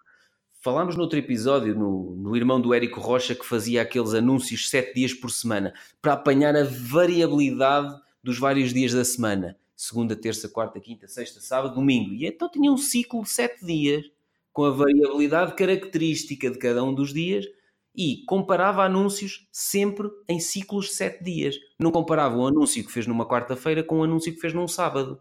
Porque tens aqui uma variável que é o dia da semana tem um impacto brutal nos resultados que tu tens nos anúncios. Percebes? É giro estás a falar nisso, que ele foi tendo cuidado de ir revendo, ir atualizando, mas mesmo assim, se as, se, se as pessoas forem ler hoje o livro, uhum. há aqui coisas que tu vais dizer assim: Ei, eu não vou fazer um teste numa revista ou num jornal, porque eu faço isso muito mais rapidamente e mais barato no Facebook. Claro, claro. Pois, são os fundamentos. As pessoas têm inteligência e percebem eu no lugar dele tirava o, o sítio, dizia apenas teste no vosso mercado, não é preciso ele deixar, porque o facto de ele deixar teste numa revista, há pessoas que podem, se calhar, fazer mesmo esse teste, estás a perceber? Seria mais inteligente, ah, teste no seu mercado. É, eu gosto muito mais como tu estás a dizer, que é os conselhos que nós damos, às vezes temos que ser mais concretos, a dizer, mas teste em que mercado e de que forma? Opá, pronto, testa aqui na revista. Só que nós ao dizermos isso, aquele conteúdo deixa de ser intemporal. Daqui a 10 anos podemos correr esse risco e podemos ter uhum. que estar a fazer uma reatualização uh, das coisas. É, é. Oh, Pedro, olha, se calhar podemos ir aqui pôr um pouco mais da podíamos ir assim um pouco por ordem, aqui tenho aqui alguns capítulos Sim. e assim depois cada um dava assim a sua opinião sobre, sobre isso. Eu tenho aqui uma, uma frase que ele diz: uh, ser rico financeiramente e ter capacidade de viver como um milionário são duas coisas diferentes. Uhum. E, e ele, ele explica isso porque por causa de ele, ele dá assim um, um exemplo que é um banqueiro que trabalha 80 horas por semana e que ganha 500 mil euros por ano é menos uhum. livre e menos poderoso do que um novo rico, que ele, que ele chama à sua comunidade, não é? Que trabalhe 20 horas por semana e que ganhe 40 mil euros por ano. Portanto, aquele que ganha mais, mas que também tem que trabalhar muito mais e não tem sequer tempo para desfrutar do seu dinheiro, é mais Exato. pobre do que aquele que ganha pouco, mas que, tem tempo para fazer o que quer e consegue com aquele dinheiro fazer o que quer. Porque Exatamente. muitas vezes temos aquela tendência de, e isso também acontece comigo, é queremos sempre mais, uh, mais dinheiro. Uh, e quando temos um, se calhar uh, tens mil euros no, no banco, queres 10 mil, tens 10 mil, queres 100 mil, e, e aqui é importante se calhar definir objetivos, é em vez de definir quanto dinheiro queres, que é o que ele faz, é, ele não, não diz eu quero X dinheiro, mas eu, ele diz eu quero fazer isto na minha vida e depois, quando isso é possível fazer, ele faz. É? Eu acho que aí há uma. Eu posso dizer como é que eu vivo a minha vida neste momento. Uh, Sim. E tenho um amigo meu que está a seguir alguns dos passos uh, que eu segui. Vai Sim. demorar alguns anos a chegar lá, mas, mas eu sei que ele vai conseguir chegar lá também. Eu queria chegar à situação de não ter que me preocupar com dinheiro. Uhum. Isto quer dizer o quê? Qual é a quantia que precisas para, não, para não, ter? Não é quantia, é, é, é, hum, eu dizer assim: eu tenho a minha vida regrada de tal forma e tenho os meus negócios a gerar dinheiro de tal forma que eu não tenho que me preocupar se vamos conseguir gerar dinheiro suficiente para pagar as contas todas, se estás a perceber? Ou seja, a minha preocupação não é vou lá ter dinheiro no fim do mês, porque eu sei que vou essa libertação e essa paz que se consegue a partir do momento em que tu não estás preocupado se vais ter uh, dinheiro até ao final do mês, ah, não se consegue de um dia para o outro.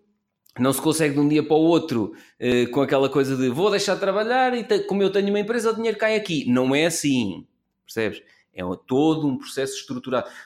Por exemplo, um, coisas que me chateavam eh, no passado, e olha, é uma das coisas que o Tim Ferriss, eu até apontei aqui, que ele, na página 140, eu implementei uma das coisas que o Tim Ferriss dizia, que, que tinha implementado, que era, na empresa, pequenas coisinhas, até 100 uhum. euros, não me perguntem, comprem. Estás a perceber? Ou seja, tu ao tirares da tua vida determinadas coisas que eram tão repetitivas que é, já acabou o café, encomendamos, não encomendamos, uh, pá, acabou isto ou aquilo ou não sei o quê. Olha, é preciso comprar mais Mete gasolina. Então, Exato. Mete gasolina na carrinha. Não interessa, temos cartões frota. Uhum. Estás a perceber? Então, esse é, é a mesma coisa. Ou seja, combustível, temos cartões frota. A pessoa tem o cartão frota, vai e mete. E aquilo é debitado e depois no final do mês uh, é-nos debitado compras até 100 euros. Não quero sequer saber o que é que vão comprar. Comprem. Pronto. Estás a perceber? Se nós já temos, por exemplo, um dinheiro em caixa na empresa que as pessoas podem usar esse dinheiro até 100 euros, não tem que me perguntar nada. Tem que trazer as faturas depois para entregarmos na contabilidade. Outras despesas têm. Pá, avariou o rato do meu computador. Pá, não quero sequer saber disso. Nem tens que me dizer. Vais à FNAC ou vais à Amazon ou vais ao que quiseres, compras o rato que quiseres e mandas a fatura e uhum. o paga-te. Ou seja, este tipo de libertação, a maior parte das pessoas que têm um negócio não tira estas pequenas coisas de cima. Pois. E isto ocupa tempo infindável. Sim, é tal fadiga decisional que tu falaste. Exato, exatamente, é? exatamente.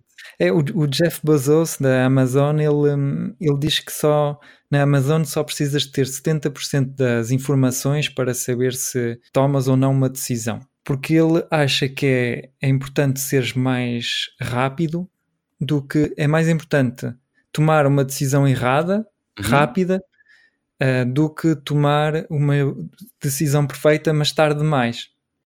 Opa, pois, olha, como eu tive no passado um, um, software que andámos, já te falei, não é? Andámos tanto tempo a desenvolver aquele software e gastámos 25 mil euros e quando estava pronto já não fazia sentido no modelo de funcionamento da empresa e nunca o usámos. Sim, sim. Ou seja, demorou tanto tempo até estar perfeito uhum. que no momento em que estava perfeito já não precisávamos dele. Pois, e. e, e... Isto é estúpido.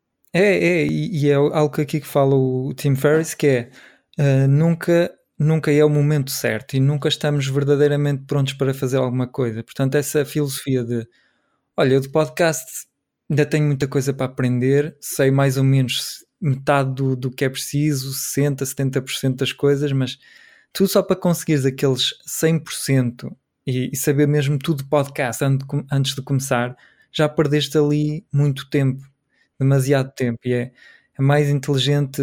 Olha, pá, não, ainda não sei tudo, mas já sei o suficiente. Olha, sei gravar o, o, o meu som e sei publicá-lo na internet. Já, já tenho aqui o, o suficiente que preciso, portanto ando para a frente.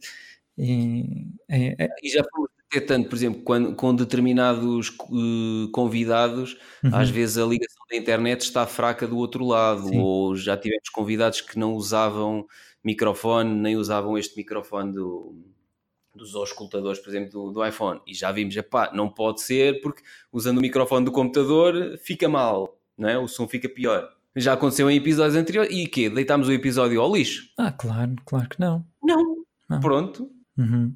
Uma coisa que aprendi também aqui no 4 horas por semana. Sim. Eu, eu apontei aqui que até gostava de falar.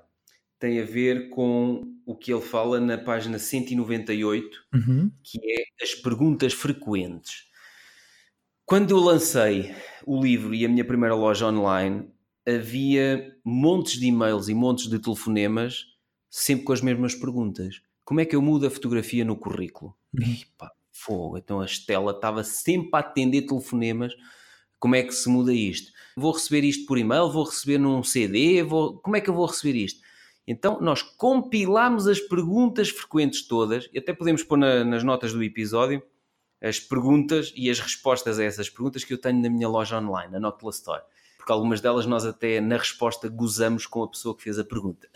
Opa, gostamos de ridicularizar algumas perguntas que nós dizemos. Opa, mas que pergunta é esta? Então as pessoas telefonaram-nos para perguntar isto. Mas, de facto, na página 198, ele diz que uma das formas de tu te libertares de decisões, de tempo, de uma série de coisas no teu negócio é colocar as perguntas e as respostas, perguntas frequentes e as respostas a essas perguntas frequentes. Por isso é que é tão importante, e, e às vezes as pessoas perguntam-se porquê que as lojas online têm esta, esta porcaria chamada fax, não é? Uhum. Vem do inglês. Uh, nós traduzimos em português para as perguntas frequentes. Exatamente para isto. A nossa intenção não é que nos telefonem 40, 50, 60 vezes por dia e, e e-mails, 30 e-mails ou 40 e-mails por dia a perguntar sempre a mesma coisa. Mesmo que tu digas assim, pois, mas se tiveres uma resposta tipo já pronta, é só responder. Não, pá. Nós não queremos passar o tempo a atender o telefone nem a responder a e-mails. Queremos que as pessoas percebam. A, a tua dúvida está aqui, nas perguntas está aqui respondida? Sim, então não nos telefones. E esta é uma das coisas que o Tim Ferriss fez que é no negócio dele, que ele tinha aquele negócio de suplementos para desporto, aquela empresa, Sim. a Brain Quicken, que, que ele vendeu mais tarde. Ele automatizou tudo, ele pôs todo o tipo de esclarecimentos, que, todas as dúvidas que as pessoas tinham, tudo estava lá no site. As pessoas, tendo toda a informação, já não te escrevem nem te telefonam a chatear. O objetivo de trabalhar 4 horas por semana é trabalhar apenas nas coisas que necessitam que tu trabalhes. Responder a perguntas frequentes, responder a telefonemas de perguntas que todos fazem, isso não é trabalho. Por isso, quando eu implementei estas perguntas frequentes na, na minha loja online, epá, a minha colega Estela dizia: incrível, as pessoas já não nos telefonam agora. Altamente. É, é uma diferença. E depois na descrição dos produtos, veja aqui as perguntas frequentes relacionadas com este produto. Pronto, já estamos a incentivar as pessoas a ver. Ai, como é que eu. E os cartões editáveis em Word? Como é que não sei o que. Está aqui tudo. É, é, muito interessante. Ele fala muito nessa parte da automatização na, na segunda parte do livro, mas Gostava de voltar aqui atrás e falar assim de alguns conceitos, porque ele, ele na primeira parte tenta mudar assim a tua, tua forma de pensar. Uhum. E uh, gostava se calhar falar aqui de algumas coisas. Sabes que eu, eu sou assim, eu vou para a frente, venho para trás e destruo completamente a forma que tu possas ter pensado para este episódio. É, tu, Olha, tu, tá, tu és um bom exemplo, é que estás sempre a desconstruir, não aceitas as regras tal Nada. como são, estás sempre a... Vamos seguir o guião, não, esquece. Pois, guião é, olha, é interessante, é interessante. É, eu, eu é que volto sempre aqui à, à mesma. Então lá, mas volta, estás em que página? Ah, estou uh, aqui na, no capítulo 2, ele tem aqui uhum. algumas regras, que é peça perdão e não permissão, tem assim alguns, alguns tópicos, tem. Concentra... Isso é maravilhoso. Sim. Não, mas espera, espera, espera vamos centrar nesse. Esse foi um dos que eu ensinei aqui na empresa, ah. que é, eh, epá, montes de decisões. Então na consultoria ambiental era, Ih, mas não sabemos se a Agência Portuguesa do Ambiente vai aprovar. Oh, faz! Pois, pois. Se vier alguma coisa, vamos ter que pedir desculpa e corrigir. Exato, Pronto. Exato. E o que acontecia era, a maior parte das vezes, fazia-se, estava feito, Ninguém se chateava, pronto. Exato. É interessante porque eu fazia, eu li o livro quando estava ainda no meu emprego na, na hum. fotografia. E portanto, é até engraçado porque eu ouvi o livro enquanto trabalhava e aquilo revoltava-me um bocado. Então eu comecei a, a fazer esta, esta, cena de peça perdão e não permissão, porque eu estava mesmo a, a perceber que o meu trabalho eu podia fazê-lo em menos tempo e depois ter tempo livre. Uhum. E, e, portanto eu comecei a criar processos para tornar aquilo mais automático e ter tempo. E aliás, eu depois, naquela altura, eu até editava os meus episódios no, no meu posto de trabalho. Ah, era? sim, sim, cheguei a editar. Já, tinha feito o teu trabalho? Pois, já tinha feito. Eu sabia mais ou menos. Bem, isto normalmente aqui a equipa são, é um dia inteiro para fazer isto, mas eu tinha aquilo tudo. Tu no Photoshop consegues tornar as coisas algum... Fazer mock-ups e, não é? Exato, exato. Fazer aquilo mais... Um e, e, eu tinha aquilo muito bem organizado, os meus, uh, os meus fecheiros, aquilo por dossiês, cada, cada, cada, Não sei agora o nome em português, mas. Diz em francês, dá outra hum. pinta. calque, em francês é calque. Era basicamente o, tudo que tu vais um, editar tem um, uma espécie de fecheiro próprio. Uhum. Com, com a edição da cor, a edição de contraste e não sei o quê. Portanto, aquilo eu tinha muito bem escrito o que é que fazia exatamente aquilo para poder. Uh, estava tudo mesmo muito automático. Eu, por exemplo, para passar um fecheiro de, do formato do Photoshop para JPEG ou PNG ou não sei o que, tinha ali um script que eu tinha feito uma vez e depois era só clicar e aquilo uh, criava ah, 10 ou 20 imagens com tamanhos diferentes. Fazia sozinho. Exato, exatamente. E eu até, eu até tinha um processo para enviar o e-mail ao cliente, que era um texto que era só copy-paste, é Olá senhor, colocar nome, não tinha aquilo em uhum. vermelho, colocar nome, senhor, não, não, aqui vai o fecheiro de como você pediu, não sei o quê, não sei o quê. Portanto, aquilo é sempre copy-paste.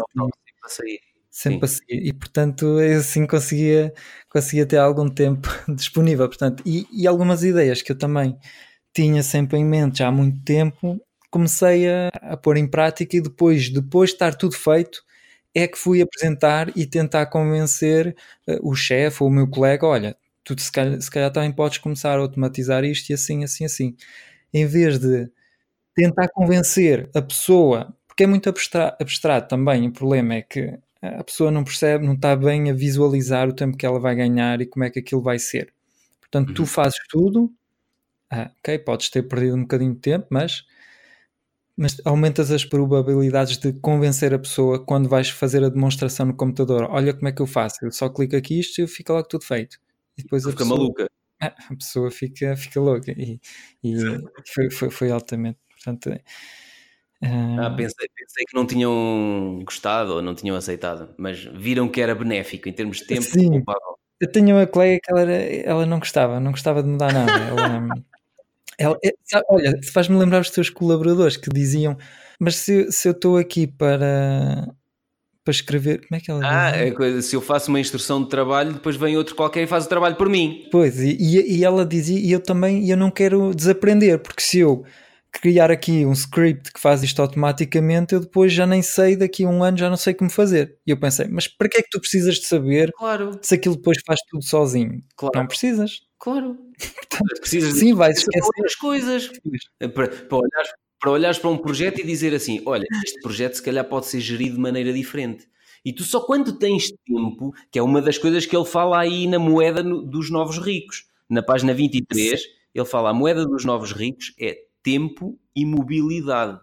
Não é uhum. apenas dinheiro. Quando as pessoas pensam novos ricos ou, é. aquele termo que tu disseste do francês, os mais felizes. Novos mais felizes. Ou... É, é, tempo mais livres. e mais livres. Exato. Tempo e mobilidade. E tempo para mim, mobilidade, obviamente, para mim é importante e posso trabalhar a partir de qualquer ponto do mundo e como eu quero ser, como eu quero ser, viver itinerante, isso para mim é importante poder fazer isso tive que ir montando os negócios para eu conseguir depois fazer isto à distância. Mas tempo, para mim, o tempo é das coisas mais importantes, porque esse exemplo que estás a dizer da tua colega, eu não quero, eu quero continuar a fazer aquilo, não quero ficar burrinha. Não, não é ficar burrinha. A partir do momento que aquilo faz sozinho, tu ficas com tempo livre para arranjar soluções criativas para outras coisas na empresa que podem não estar tão bem e possam ser corrigidas. É verdade. Ah, é engraçado, há pouco tempo ouvi um político a dizer, sabes que agora tu no, no supermercado chegas e, e, já não vais à caixa e podes eh, passar, tu é que passas os artigos sim, lá no, sozinho e uhum. pagas. E ele estava a dizer eh, que era uma vergonha porque as pessoas vão perder o emprego e não sei quantos. Sim. E, e eu pensei, mas quando, por exemplo, inventaram o trator e que as pessoas andavam no campo e tinham que fazer tudo à mão, e de repente inventou-se o trator. As pessoas, se calhar, naquela altura pensaram a mesma coisa. E usavam as vacas. Ah, se inventarem o trator, a vaca vai entrar em extinção. Porque só, porque só temos muitas pois. vacas porque precisamos delas na agricultura. Opa, são estes. Eu sei, eu estou a ver o que é que, o que, é que são esses fundamentos. E aquilo foi, foi eu achei que aquilo, é, aquilo foi, foi, tipo para ganhar votos, para um pouco de demagogia, de dizer às pessoas isto não é possível, estão-vos a, estão a tirar o vosso emprego. Mas se, se calhar aquela senhora da caixa vai. Ou o senhor, não é? Sim. preciso ter cuidado, uh, vai, vai encontrar eh, outro emprego, fazer algo mais, mais importante. Não, repara é? numa coisa, eu tive essa conversa com um senhor, uma altura uh, estava numa caixa e, e, a filha e a esposa dele disseram: Oh pai, vem para aqui, uh, que aqui é mais rápido, nas caixas automáticas. Sim, ah, eu não vou porque. Não vou porque tirar o emprego. Porque não vou tirar o emprego é esta senhora. E a senhora que estava na caixa até sorriu para ele. Uh, e depois eu, depois eu tive, um, falei com ele, meti-me com ele, eu meto-me com toda a gente. A minha namorada já me disse que eu um dia destes apanho um murro nos dentes e disse: Olha, de facto, uh, pá, eu tinha muitas compras naquele dia e, portanto, eu não ia à caixa automática, estava com um carrinho e disse: Olha, de facto, ali na caixa automática, você que tem pouca coisa, despachava-se mais rápido. Uh, e ele: Não, porque esta senhora e os outros senhores todos que estão aqui a trabalhar vão ficar sem emprego. E eu disse mas eles já vão ficar sem, sem emprego, porque este emprego tende a acabar, como é o um emprego nas portagens. E, e eu disse até é disse assim mais baixinho: quanto é que acha que cada um dos trabalhadores que está nesta caixa está a ganhar? Acham que, estão, está, que eles estão satisfeitos com o ordenado que ganham? Não. E este pi, pi, pi, pi, isto é quase desumano. E portanto, isto é pôr a máquina a fazer. Estas pessoas têm que ser reconvertidas, estas pessoas têm que aprender outras coisas, ter outras valências para serem qualificadas e, e para entrar em outro tipo de trabalho. E muitas vezes essas pessoas até são qualificadas, Sim. mas apenas não encontraram um emprego na área Só de. Para ganhar, pronto, o ordenado mínimo, epá, mas aquele trabalho, epá, eh, eu, eu digo isto muitas vezes e digo em relação ao, ao, às pessoas que trabalhavam na, nas portagens e a Via Verde em Portugal veio acabar com a maior parte das pessoas que trabalhavam nas é. portagens. Ainda bem, pá, porque mas alguém merece estar 10, 12, 14 horas fechadas num caixote? Não é? E pá, com os carros passar aquilo é muita poluição, se calhar muita gente também depois uh, teve doenças derivadas a alguém merece. poluição ali. Pá, não merece, pronto. Agora, é uma vergonha? Não, não é uma vergonha. É um trabalho nobre como, como qualquer outro. Agora, se é um trabalho que pode ser feito pelas máquinas, vamos entregá-lo às máquinas. Ah, mas vai criar desemprego. É pá, pronto, mas então vamos. Então entramos numa discussão completamente diferente. Entramos na discussão de cada um de nós tem que estar constantemente a aprender e com vontade e sede de aprender ao longo da vida, porque sabemos que já não há empregos para sempre. E sabendo disto, quando ficarmos sem o emprego que temos hoje, já temos valências para pegar noutra coisa qualquer. Percebes? Pá, eu, eu tive uma namorada no passado que disse: Ui, tu até como arrumador de carros te safavas. Foi o que ela disse. Epá, porque tem a ver com esta coisa de. É o medo da mudança. É, é, é e, e, ele fala aqui nisso, ele fala uh, nesse medo, mas fala isso mais tarde. Deixa ver. A, a, maioria das pessoas prefere a insatisfação do que a incerteza. Uhum. Mas a incerteza, olha lá uma coisa, a incerteza é muito relativa. Faz-me lembrar, eu gosto muito quando ele refere isso, porque lembra-me aquele, aquele argumento quando as pessoas dizem ter um, trabalhar para outros é, ao menos tem um emprego seguro. Mas que raio de conversa é esta do emprego seguro? Então trabalhar para outro é um emprego seguro? Hoje em dia as empresas fecham de um dia para o outro. As empresas atualmente desaparecem a um ritmo como nunca desapareceram. Porque se tornam obsoletas, porque a tecnologia, os novos produtos, a nova forma de fazer vem, vem substituí-las completamente. E é seguro eu trabalhar para outros? E é inseguro eu criar o meu próprio emprego? E estás a perceber? É, quando vem com estes argumentos de mas ao menos tem uma coisa segura. Não, é que já nem trabalhar para o Estado é seguro que há, há, muitos anos atrás o sonho de muita gente era ter um emprego no Estado, não é? Numa empresa pública. Não há nada que seja seguro hoje em dia. É, Lembro-me a pensar agora na Grécia, quando houve aquela hum. crise que o Estado teve que despedir eh, montanhas de funcionários. Pronto, mas era seguro. Muita gente há de ter dito que era mais seguro trabalhar como, como eles trabalhavam do que ir desbravar por ali fora e ir aos bocadinhos. Faz-me lembrar o livro Quem Mexeu no Meu Queijo. Já leste o livro? Quem mexeu no meu queijo. Não. Opa, tens, temos, que, temos que pôr aí depois nas notas do episódio. É exatamente isto que era. É uma fábula de dois ratinhos e de dois humanos que vão sempre ao mesmo sítio comer queijo, todos os dias. E os ratinhos começam a olhar para aquilo e dizem: Hum, o queijo está a começar a desaparecer. Se calhar temos que começar a procurar queijo noutros sítios. E os humanos não. Na boa, já nem se calçavam, já iam por ali fora, relaxados. Sempre houve queijo ali, não é? Vamos ali é seguro, é um local seguro para encontrar queijo. E um dia o queijo desapareceu. Uhum. Então o que é que aconteceu? Acabou, como as oportunidades em determinadas áreas de negócio ou em determinados empregos acabam. Pronto. E então houve um dos humanos disse: pá, temos que ir à procura, não sei o quê. E o outro: não, temos que ir à procura de queijo novo. E ele dizia: mas eu não quero o queijo novo, eu quero o meu queijo velho. Isto faz-me lembrar o argumento das pessoas. Eu sempre fiz assim, sempre resultou assim, é assim que eu quero fazer, porque é que agora não está a dar? Vou continuar a insistir assim porque tem que dar, porque sempre deu. Uhum. E depois não dá, não é? Porque o mundo mudou e eles não querem mudar e ficam para trás. O mundo não espera por ti. É, é. E o, o, e o, É, o humano As regras mudam. é, e, e, e o, aquele ficou ali a bater o pé e a passar fome, e o outro foi, pá, teve montes de, de, de- problemas porque não encontrava queijo, depois encontrando um bocadinho de queijo aqui, ou seja, e isto tem, esta é uma história muito interessante, é uma fábula muito interessante porque se relaciona muito com a nossa vida. É um livro de 90, 90 páginas, é uma coisa pequeníssima, 92 páginas, acho Sim. eu. Porque não é fácil e não é rápido não é rápida esta transformação de deixarmos o nosso emprego, criarmos o nosso próprio projeto. Não é fácil nem é rápido. O problema é que se calhar chegamos a uma altura em que o mundo muda mais depressa do que nós conseguimos mudar. Pois. E mesmo. E então vai-te obrigar mesmo, vai-te embrutecer. Eu gosto muito desta palavra. Uhum.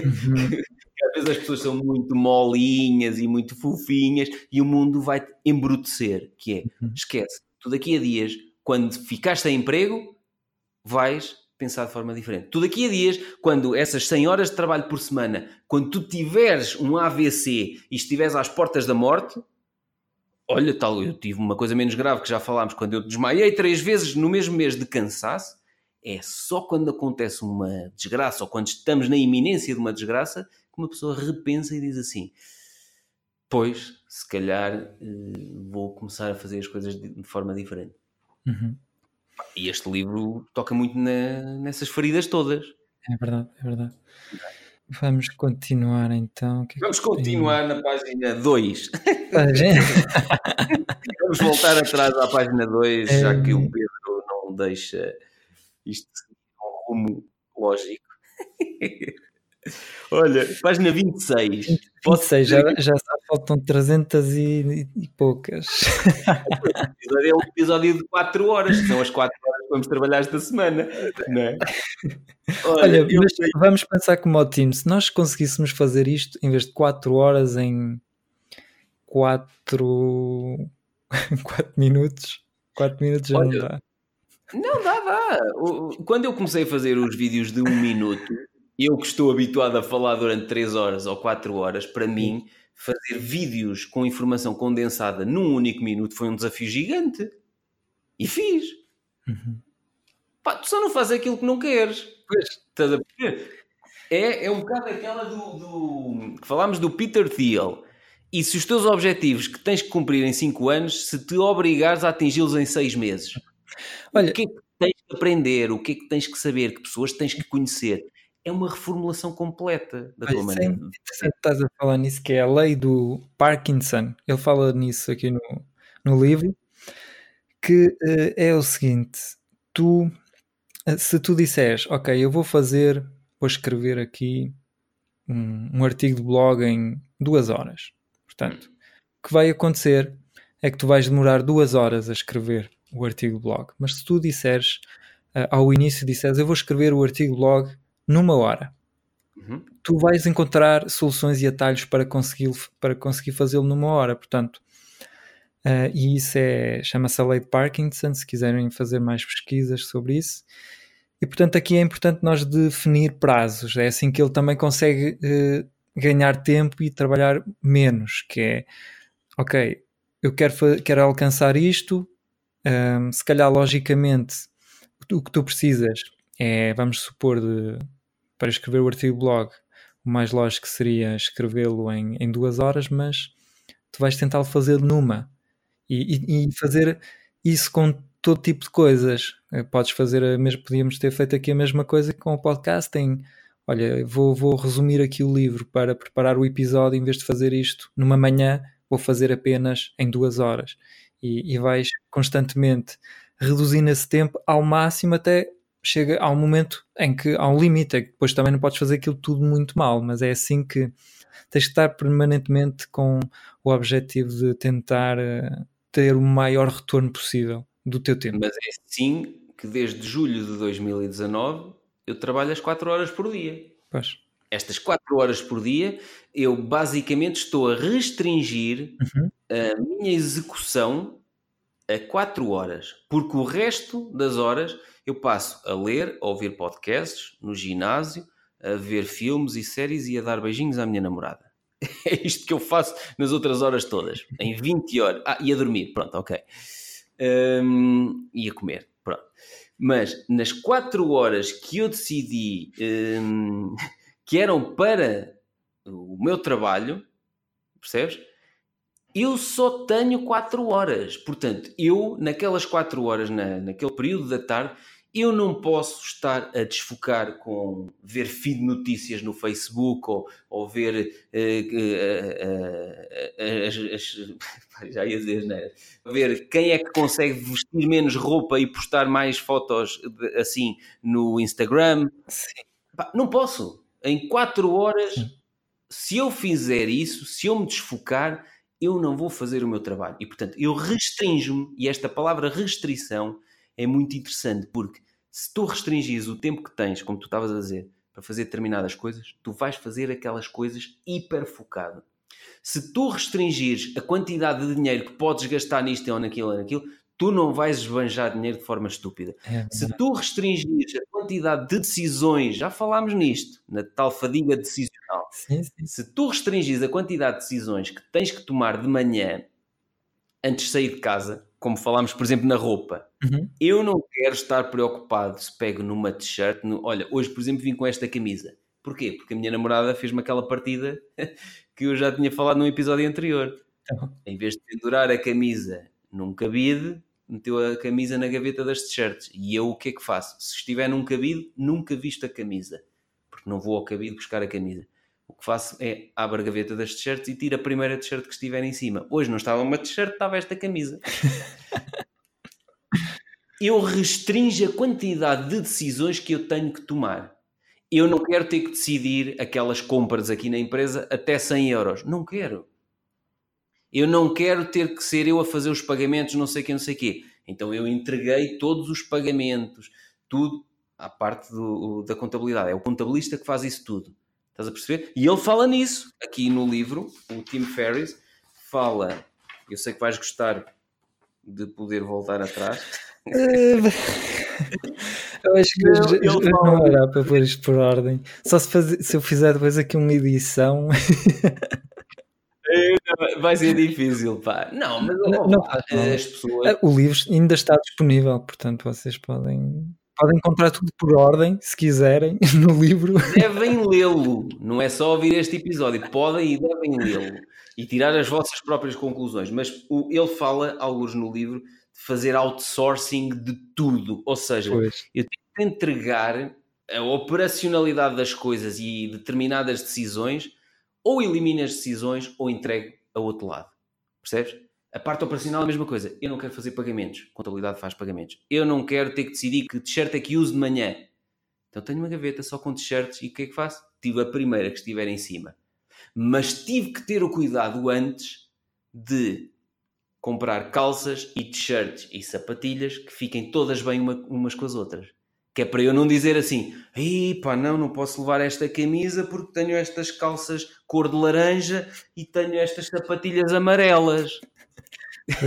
Opa, estás a perceber? Não, eu tenho que comprar roupa que dê sempre bem, qualquer que seja a peça que eu combine. E a partir do momento em que eu fiz isso, esta única decisão na minha vida eliminou milhares de outras decisões dali para a frente. Exatamente. Que é uma das coisas que ele fala no livro. Quais são as decisões que tu podes tomar na tua vida que eliminam milhares de outras coisas? Olha, um exemplo que ele dá, que também posso partilhar a minha experiência, que é a dieta de, dos mídia, que é deixar de ver uh, televisão. Adoro.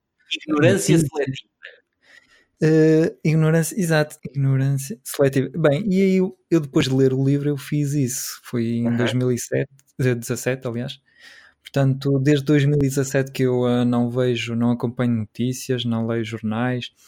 E a verdade estive a pensar, a pensar nisso, é que eu sou muito fico muito uh, fico a pensar naquilo todo dia, quando eu vejo uma injustiça assim, uma coisa que é pá, estes gajos são muito burros, porque é que eles não fazem assim o assado? Quando eu vejo uma notícia que acho decisões muito más, eu depois sou capaz de passar ali o dia todo a, a refletir sobre aquilo e nervo-me sozinho, não podendo fazer nada, porque eu não tenho poder. E portanto ele aconselha-te a deixar de ver notícias sobre as quais tu também não, não tens qualquer uhum. impacto, não podes fazer nada, uh, não tem muito interesse. E tu consegues assim ter uh, espaço mental para pensar, por exemplo, no teu negócio, como automatizar o teu negócio, como a tomar melhores decisões, estás menos cansado e, e mais focado no teu, no teu Olha, trabalho. Isso tu estás a dizer, ele tem um capítulo, Sim. na página 113, ele tem um capítulo só sobre isso. Pois. Diz aqui, a dieta de pouca informação, cultivar a ignorância seletiva. Exato, exato, também já encontrei, encontrei agora, aqui no, nas minhas notas. E foi uma coisa que eu fui afinando e posso uhum. dizer, e, e, já várias pessoas umas consideram que eu sou arrogante, uhum. uh, outras percebem que isto é ignorância seletiva e a minha namorada, por exemplo, já me disse gostava de chegar a esse patamar de frieza e pragmatismo. Mas ela há de chegar lá. Sim. Porque ela percebe que isto, primeiro, para a nossa sanidade mental, é o melhor que tu podes fazer. Tu estás-te a proteger de todos aqueles fatores externos que te vão consumir tempo, paciência. Não é só situações, pessoas, inclusivamente. Sim, e depois também te tornas uma pessoa mais uh, nervosa e chateias-te, porque as pessoas começam a falar de política, por exemplo, quando vais falar com alguém, como tu tiveste a, a, a, visto a notícia, olha, houve um atentado não sei aqui, depois passas pelo teu vizinho e começas a, pensar, a, a falar com ele, ah, você viu o que é que aconteceu e tal, e não sei o quê, e estás a cultivar aquilo. Não sei quê. Então. E, isso é algo negativo. Se, se tivéssemos uh, que dar um, uma nota, se, se aquilo eram mais ou eram menos, ver uma notícia era, era negativo, é algo negativo, é pôr coisas negativas na tua cabeça. E podes fazer o contrário, é, vou usar esse tempo e pôr coisas positivas. E o que é que pode ser positivo? Olha, ouvir aqui o nosso podcast é das melhores coisas que vocês podem fazer. Mas olha, se estão a ouvir esta dica é porque já estão a ouvir o podcast, portanto isto já é redundante. A melhor coisa que podem fazer é dizer aos vossos amigos que têm que ouvir este podcast. Amigos e amigas. Vai. Olha, um, eh, depois eu deixo de falar aqui mais a propósito desta, desta cena, mas eu uh, também fiz é. isso. É engraçado que eu substituí essas notícias e isso tudo por uh, informação sobre empreendedorismo, podcasts, livros, muitos, muitos vídeos no YouTube e não sei quantos. E também me apercebi que isso era uh, negativo para mim. A sério? Sim, porquê? Porque tu, eu compreendo que a ti o teu negócio já é mais sólido, hum. por exemplo, mas o meu ainda é frágil, ainda estou no início. Hum. E o que é que acontece? É que tu vais ver um, um vídeo, vamos supor, do, vou ver um vídeo do Henrico Rocha hum. e ele vai te dizer: epá, vocês têm que fazer webinários, webinários é o que funciona, não sei quantos. E depois a seguir eu vou ouvir Uh, outro vídeo do, pá, não sei, um Sam Owens, que é um americano, por exemplo, e ele diz esse vai-me dizer: webinários não. É, webinários, façam isso. Vocês, isso é ridículo, vocês têm que fazer. É, é um, sei lá, um canal no YouTube. Exato. E eu andava assim. Tipo ah, ténis, a jogar um lado ping-pong, ping-pong, e andava sempre uh, na incerteza. Sempre que eu tinha um, opá, ouvia uma pessoa e ficava 100% convencida, é isto que eu tenho que fazer. E depois Sim. começava. E depois até que ouvia outra pessoa a dizer o, o, contrário, então mudava de opinião e assim sucessivamente. E portanto, o problema é que quando tu fazes isso, é, a imagem que eu tenho é como se tu estivesse a, a, a, construir casas de palha. Estavas a construir três casinhas de palha, uma atrás da outra. Em vez de constru construir quatro ou cinco casas, é melhor começar a construir um castelo e manter-te naquilo até, até, até, até sonar no castelo. E é, é por isso que eu. Por isso é que eu gosto do Seth Godin. Sim, e o que é que diz o, o Seth? O Seth Godin tem uma visão há muitos anos, ou seja, hum. não interessa o que é que hoje está na moda, o que é que. Pá, ele começou por lançar livros e depois lançou uh, audiolivros em DVD. Portanto, opa, hoje em dia tu dizes em DVD, sim, pronto, começou em DVD, depois as coisas começam em streaming, podcast, ou seja, ele foi evoluindo. Aquilo que ele fez manteve-se e foi-se adaptando àquilo que ia aparecendo, uhum. mas nunca pôs em questão se a base, a fundação do que ele estava a construir se fazia sentido ou não. Porque se ele pusesse isso em questão é porque não devia ser aquilo que, que, que devia construir. Portanto, às vezes as pessoas centram-se demasiado no formato. Pois. Faço vídeos, escrevo, faço um podcast ou faço não sei quê. Não é o formato que interessa, uhum. é o conteúdo que tu vais uh, passar. Estás a perceber? Os vídeos é a mesma coisa. Não interessa se tens uma webcam ou se tens uma câmera 4K como eu tenho aqui. Uh, isso não interessa nada. Não interessa minimamente. Podes começar com o teu telemóvel e fazes uh, com, vídeos com o teu telemóvel. Não sei se conheces um brasileiro, o Rick Chester. Era um não. tipo que vendia água e geladinhos feitos de água na praia. Eu comecei, ele fazia coisas brutais com o telemóvel, mas vídeos assim gravados lá em casa com, pá, com, tipo, com a roupa pendurada lá atrás e não sei o quê, estás a ver? coisas no Brasil assim top. Mas o gajo dicas um minuto, dica do empreendedor. E então era do género. O gajo explicava ali muito rapidamente que comprava garrafas de água a não sei quanto, ia para as praias com a geladeira, com levar água fresquinha e vendia a não sei quanto. Chegava ao fim do dia, tinha rentabilizado aquilo multiplicado por X vezes o investimento. No dia uhum. seguinte voltava a fazer o mesmo. Depois congelados, depois com não sei o quê, tatatá. Bem, aquilo tornou-se viral e o gajo agora já passou os. Epá, não quero estar a mentir, mas não sei se já passou um milhão no, no Instagram de seguidores. Uhum. Estive cá em Portugal agora há pouco tempo a fazer uma, uma conferência. Eu sigo desde que ele tem 20 e poucos mil seguidores no, no Instagram. Exatamente. Já, lan, já lançou um livro, depois houve uma produtora que pegou nele e pá, tem andado por todo o mundo. Bem, aquilo tem sido uma história que tem inspirado imenso uhum. as pessoas. Agora tu olhas para ele e se o apanhaste só agora vais dizer oh, este gajo teve sorte ou este gajo teve agora tem uma mega máquina por trás. Uhum. Epá, se tu visse os primeiros vídeos dele, e eu, eu tive a sorte de apanhar os primeiros vídeos dele no Instagram, eram coisas rudimentares gravadas com um telemóvel, pá, quase lá na, na favela, estás a ver? Uhum. É, os putos a gritar ao fundo, eram coisas assim do género. E mal o conseguias ouvir, se calhar de vez em quando. Pá, era muito manhoso, mas tu ouvias aquilo e dizias: Este, tá, estás a imaginar o gajo que vai com uma geladeira de, de águas frescas vender na praia e depois de repente dá dicas de um minuto de empreendedorismo. Estás a ver? Lá em casa com os putos a gritar ao fundo e não sei o quê. Opa, mas aquilo era muito rude, muito rudimentar o vídeo. Uhum. Mas pegou. Porquê?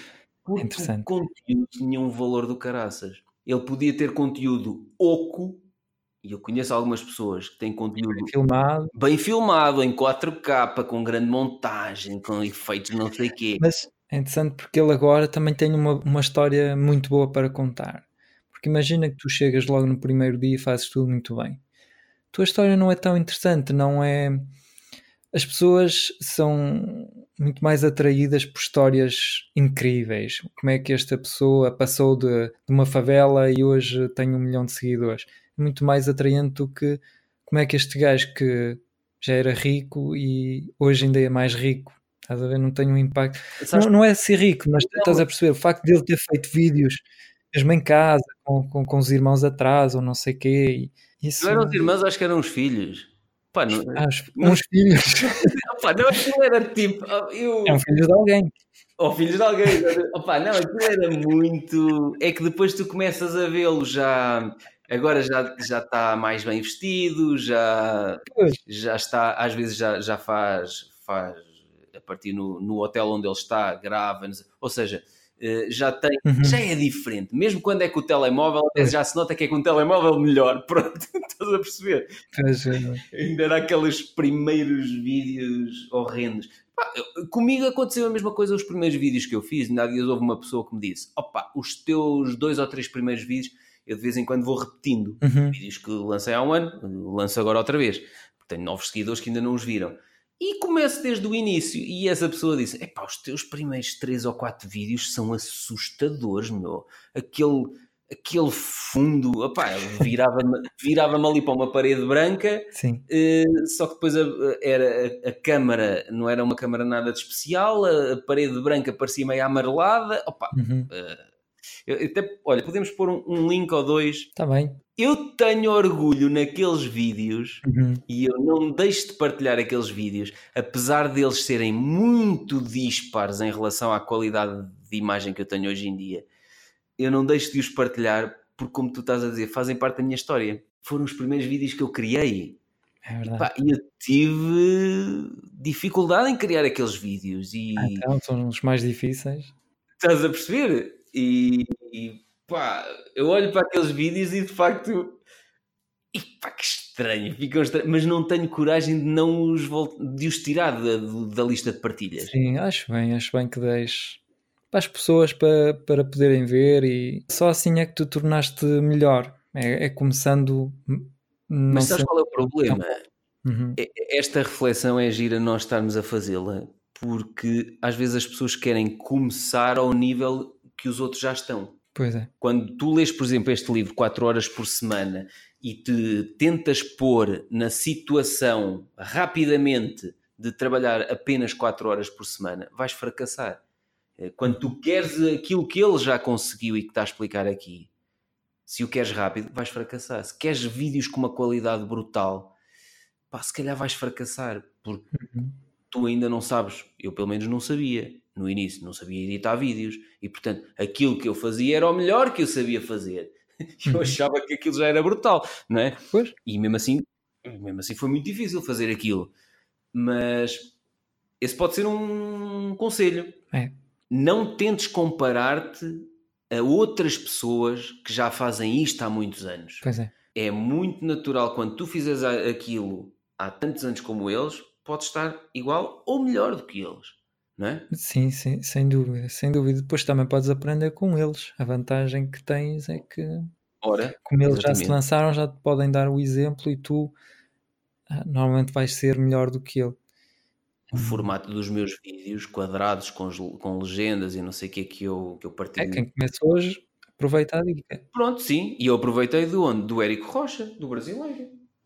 É. Então comecei a olhar para aquilo e eu assim, epá, isto faz todo sentido. Nos dispositivos móveis este formato quadrado é brutal. Vou imitar. Pronto. então... Exato, exato. Estás a perceber? Um, e voltando aqui ao princípio que eu tinha falado, que eu andava então de um, de um lado para, para o outro a mudar de, de tática, basicamente. Sabes o que é que me fazias lembrar? Sim. Aqueles tipos que estão numa fila no supermercado ou nas finanças ah. dizem a fila do lado anda mais rápida, não é? E tu mudas, mudas, para lá, depois, ai, então, mas agora parou, ai, então, mas olha, se eu estivesse ali já estava a ser atendido, depois mudou para a outra. É.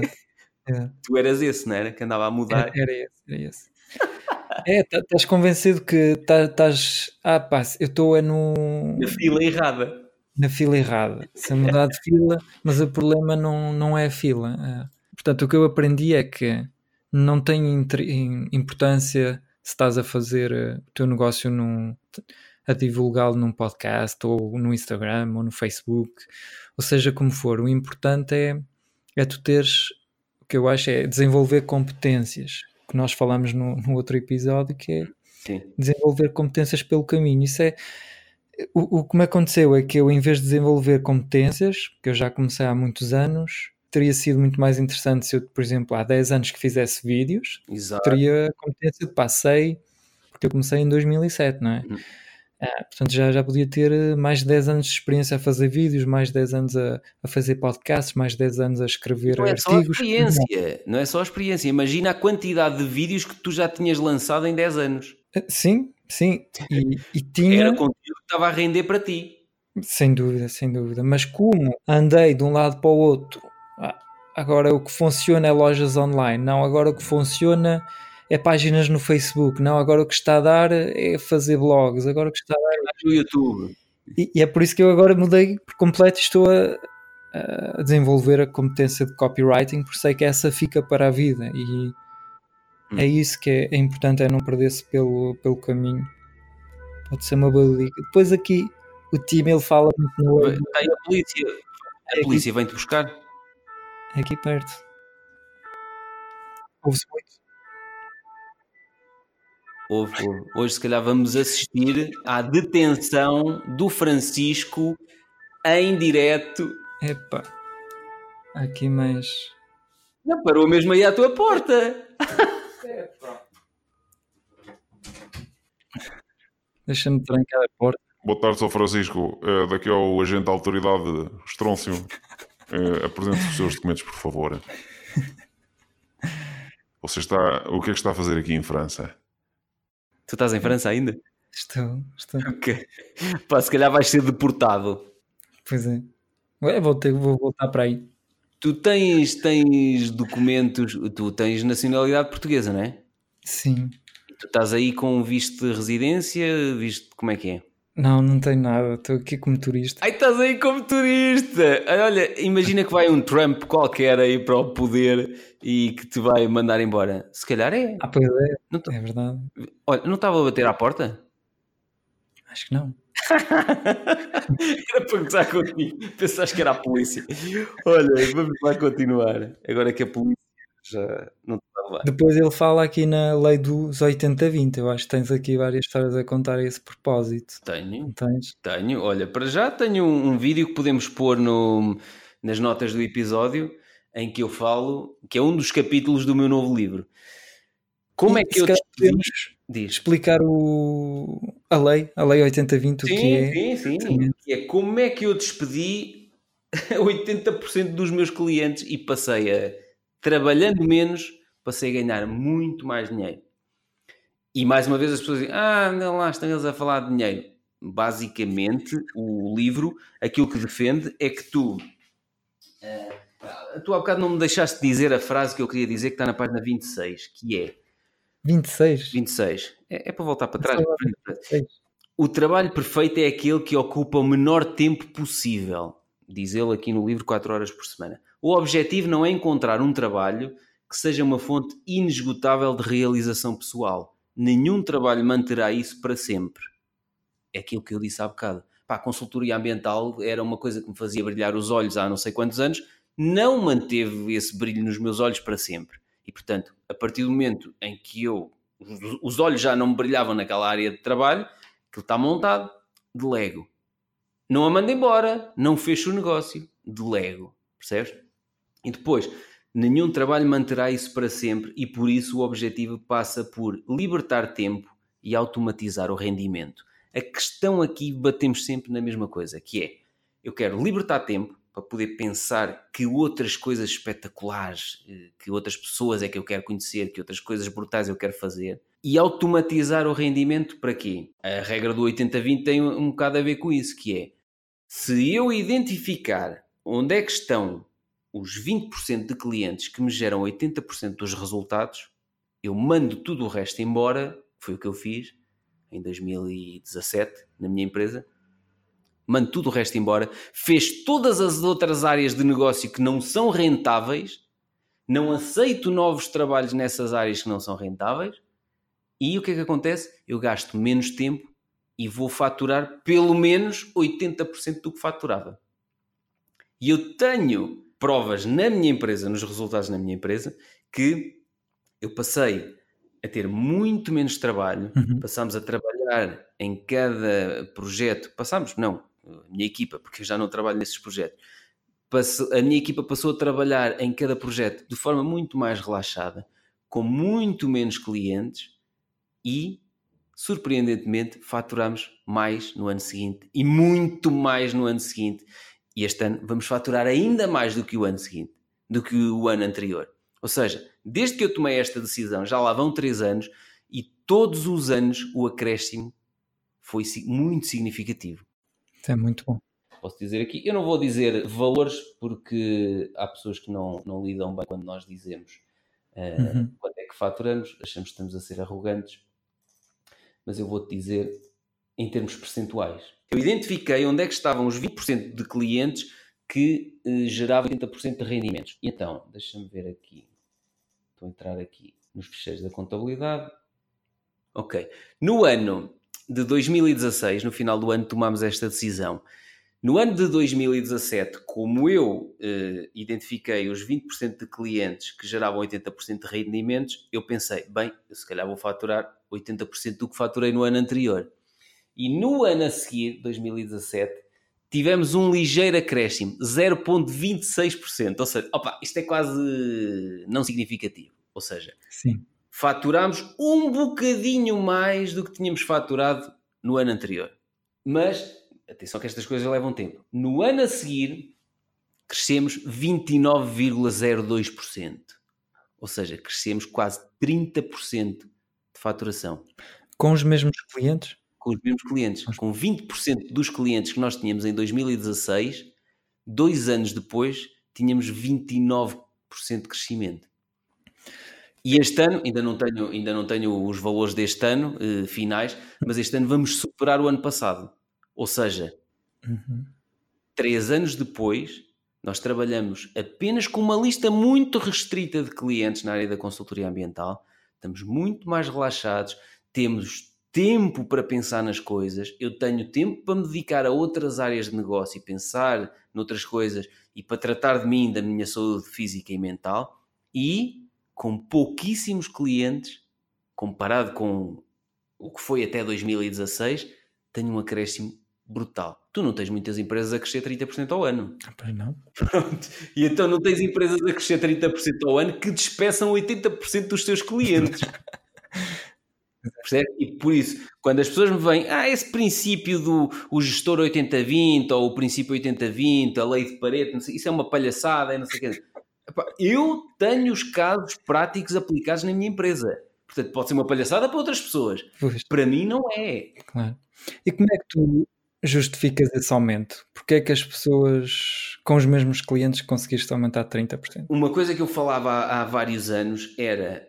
Uh, eu tinha uma colaboradora que já não trabalha connosco e ela não, não partilhava da mesma opinião e ela não concordava comigo. Eu dizia-lhe que nós devíamos apostar, pá, na altura antes de conhecer esse princípio dos 80-20, eu já lhe dizia, nós devemos apostar é nestes clientes aqui, este, este, este e este, e crescer com o crescimento deles. Na área da consultoria ambiental, como, como em muitas áreas de, ligadas à prestação de serviços, se tu andas sempre a bater à porta dos clientes, aquilo que estás a fazer é vais trabalhar maioritariamente ao preço mais baixo porque eles já têm outro fornecedor e tu, se queres entrar, tens que entrar ao preço mais baixo, que já está o outro fornecedor.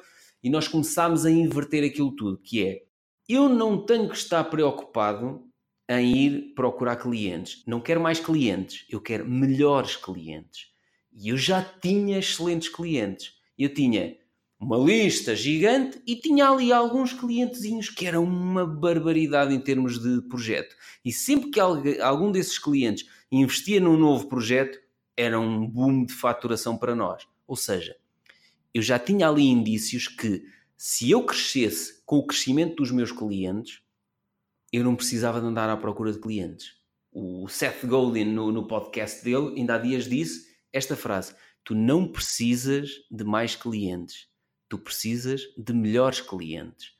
E muitos freelance, freelancers esquecem-se disto e andam a bater à porta e querem tudo e querem agarrar as oportunidades todas e depois fazem isto, depois fazem naquelas plataformas de freelancers que epá, tens tipos na Índia a trabalhar a preços que tu nunca vais conseguir concorrer, estás a perceber?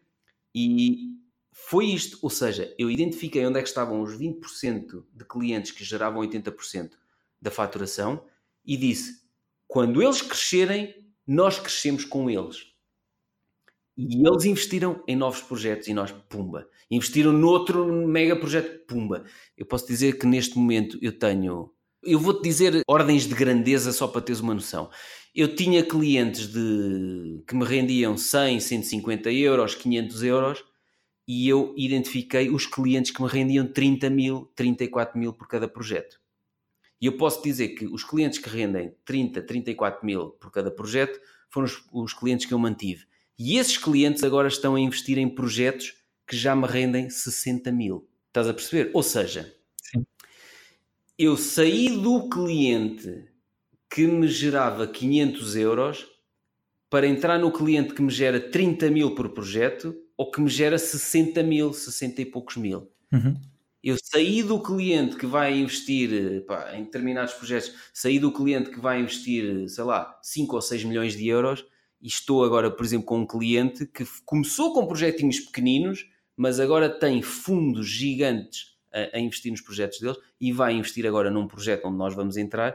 Eles vão investir quase 200 milhões de euros. Puh. Só para teres noção. E, e, estes projetos é que fazem com que uma tarefazinha da consultoria que nós vendíamos era uma chatice a 100 euros, 150, 500 euros que fosse, e às vezes 500 euros, e pá, olha, fiz 500 euros. Na consultoria ambiental, não quero clientes de 500 euros. Eu quero os clientes de 30 mil e de 60 mil. Obviamente, tu quando passas para um, para um patamar de 30 mil e de 60 mil, tens um nível de cumprimento de prazos, de excelência na execução completamente diferente esses clientes que estão a, a, lidar com projetos de 200 milhões de euros não são clientes que estejam à espera que tu faças baboseiras ou que não saibas o que estás a fazer, ou, estás a perceber? Não é propriamente uma coisa de isto é da noite para o dia que vamos arranjar clientes que nos paguem 30 ou 60 mil pois. por cada projeto. É. Mas é algo para o qual tu deves lutar. Uhum. Não deves andar a tentar. Olha, o Tim Ferriss fala aqui alguns Uh, Deixa-me ver se eu tenho aqui a página em que ele fala sobre isso. Eh, tenho Quando ele fala nas musas, ah, com... nas musas, sim. Ah, nas musas não sei. Tem aqui o exemplo que ele fez quando ele aplicou a regra ao seu próprio negócio. Uhum. Então ele passou de 120 clientes um, para 8 clientes. Isso é brutal. Eu vou-te dizer quantos clientes é que nós temos. Opa, é, ele passou de, portanto, de 120 para 8 e passou a faturar uh, mensalmente, passou de 30 mil para 60 mil dólares, portanto duplicou, passando de 120 para 8, e o diminu diminuiu o tempo de trabalho de 80 horas por semana para 15 horas por semana. Exatamente. Sabes quantos clientes nós temos na área da consultoria ambiental atualmente? 11. E se há empresas de consultoria ambiental a ouvir isto, uh, e se há uhum. pá, pessoas que eu conheço, de empresas concorrentes que estão a ouvir isto, vão dizer: estes tipos são loucos. Ninguém trabalha com 11 clientes. Nós temos apenas uma lista muito restrita de clientes que tem quantos? 11 clientes. Epá, e quando tu dizes que ele passou a 9, já nem me lembrava essa parte do livro. Eh, bate aqui quase nos meus 11. Sim. É verdade. E é verdade. eu, se calhar, eu, eu também talvez tivesse alguma dificuldade em acreditar nessas coisas se eu não tivesse conseguido implementar isso na minha empresa. Uhum. Sabes? Eh, mas na fase inicial é uma fase um bocado medonha, porque tu tens uma lista enorme e, e, e, deixas de prestar serviços disto, daquilo e daquilo para mandar clientes fora, eh, determinados serviços eh, ou determinados clientes, tu queres continuar a prestar determinados serviços, mas não queres aquele cliente, tens que lhe subir muito os preços para ele fugir, estás a perceber? Sim. E, epá, e às vezes mesmo assim não fogem, às vezes tens que ali subtilmente arranjar a maneira de te livrar dos clientes. Uhum. Pá, não é fácil e mete um bocado de medo no início. Porque claro. pensas assim, se calhar estou aqui a fechar portas e daqui a dias vou ter que voltar atrás com esta decisão e depois ninguém me abre a porta. Sim. Mas uh, aqui a regra não é obrigatoriamente tens de aplicar isso aos teus clientes para começar, não é? Um, podes fazer essa regra, mas, por exemplo, com a tua forma de trabalhar, por exemplo, e, vai, e vais ver uhum. o que é que eu faço durante a semana, uh, o que é que eu fiz esta semana, na semana passada e quais foram os resultados do, do que eu fiz. Por exemplo, no primeiro dia estive, pá, estive a publicar aqui o meu podcast na, em grupos no Facebook. Quais foram os resultados? No dia seguinte, olha, gravei um episódio.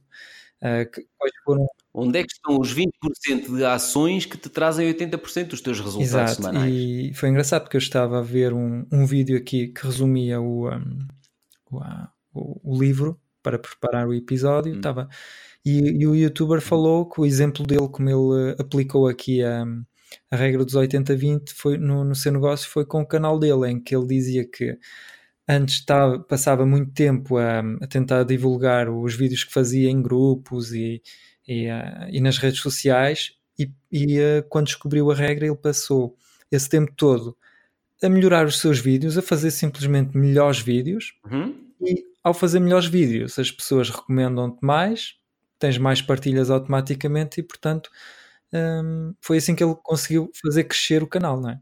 Não procure, seja encontrado. Exato. Em vez de andares à procura de sítios para fixar o teu cartaz, vejam, estou aqui, vejam, aqui, aqui. Cria condições para seres encontrado.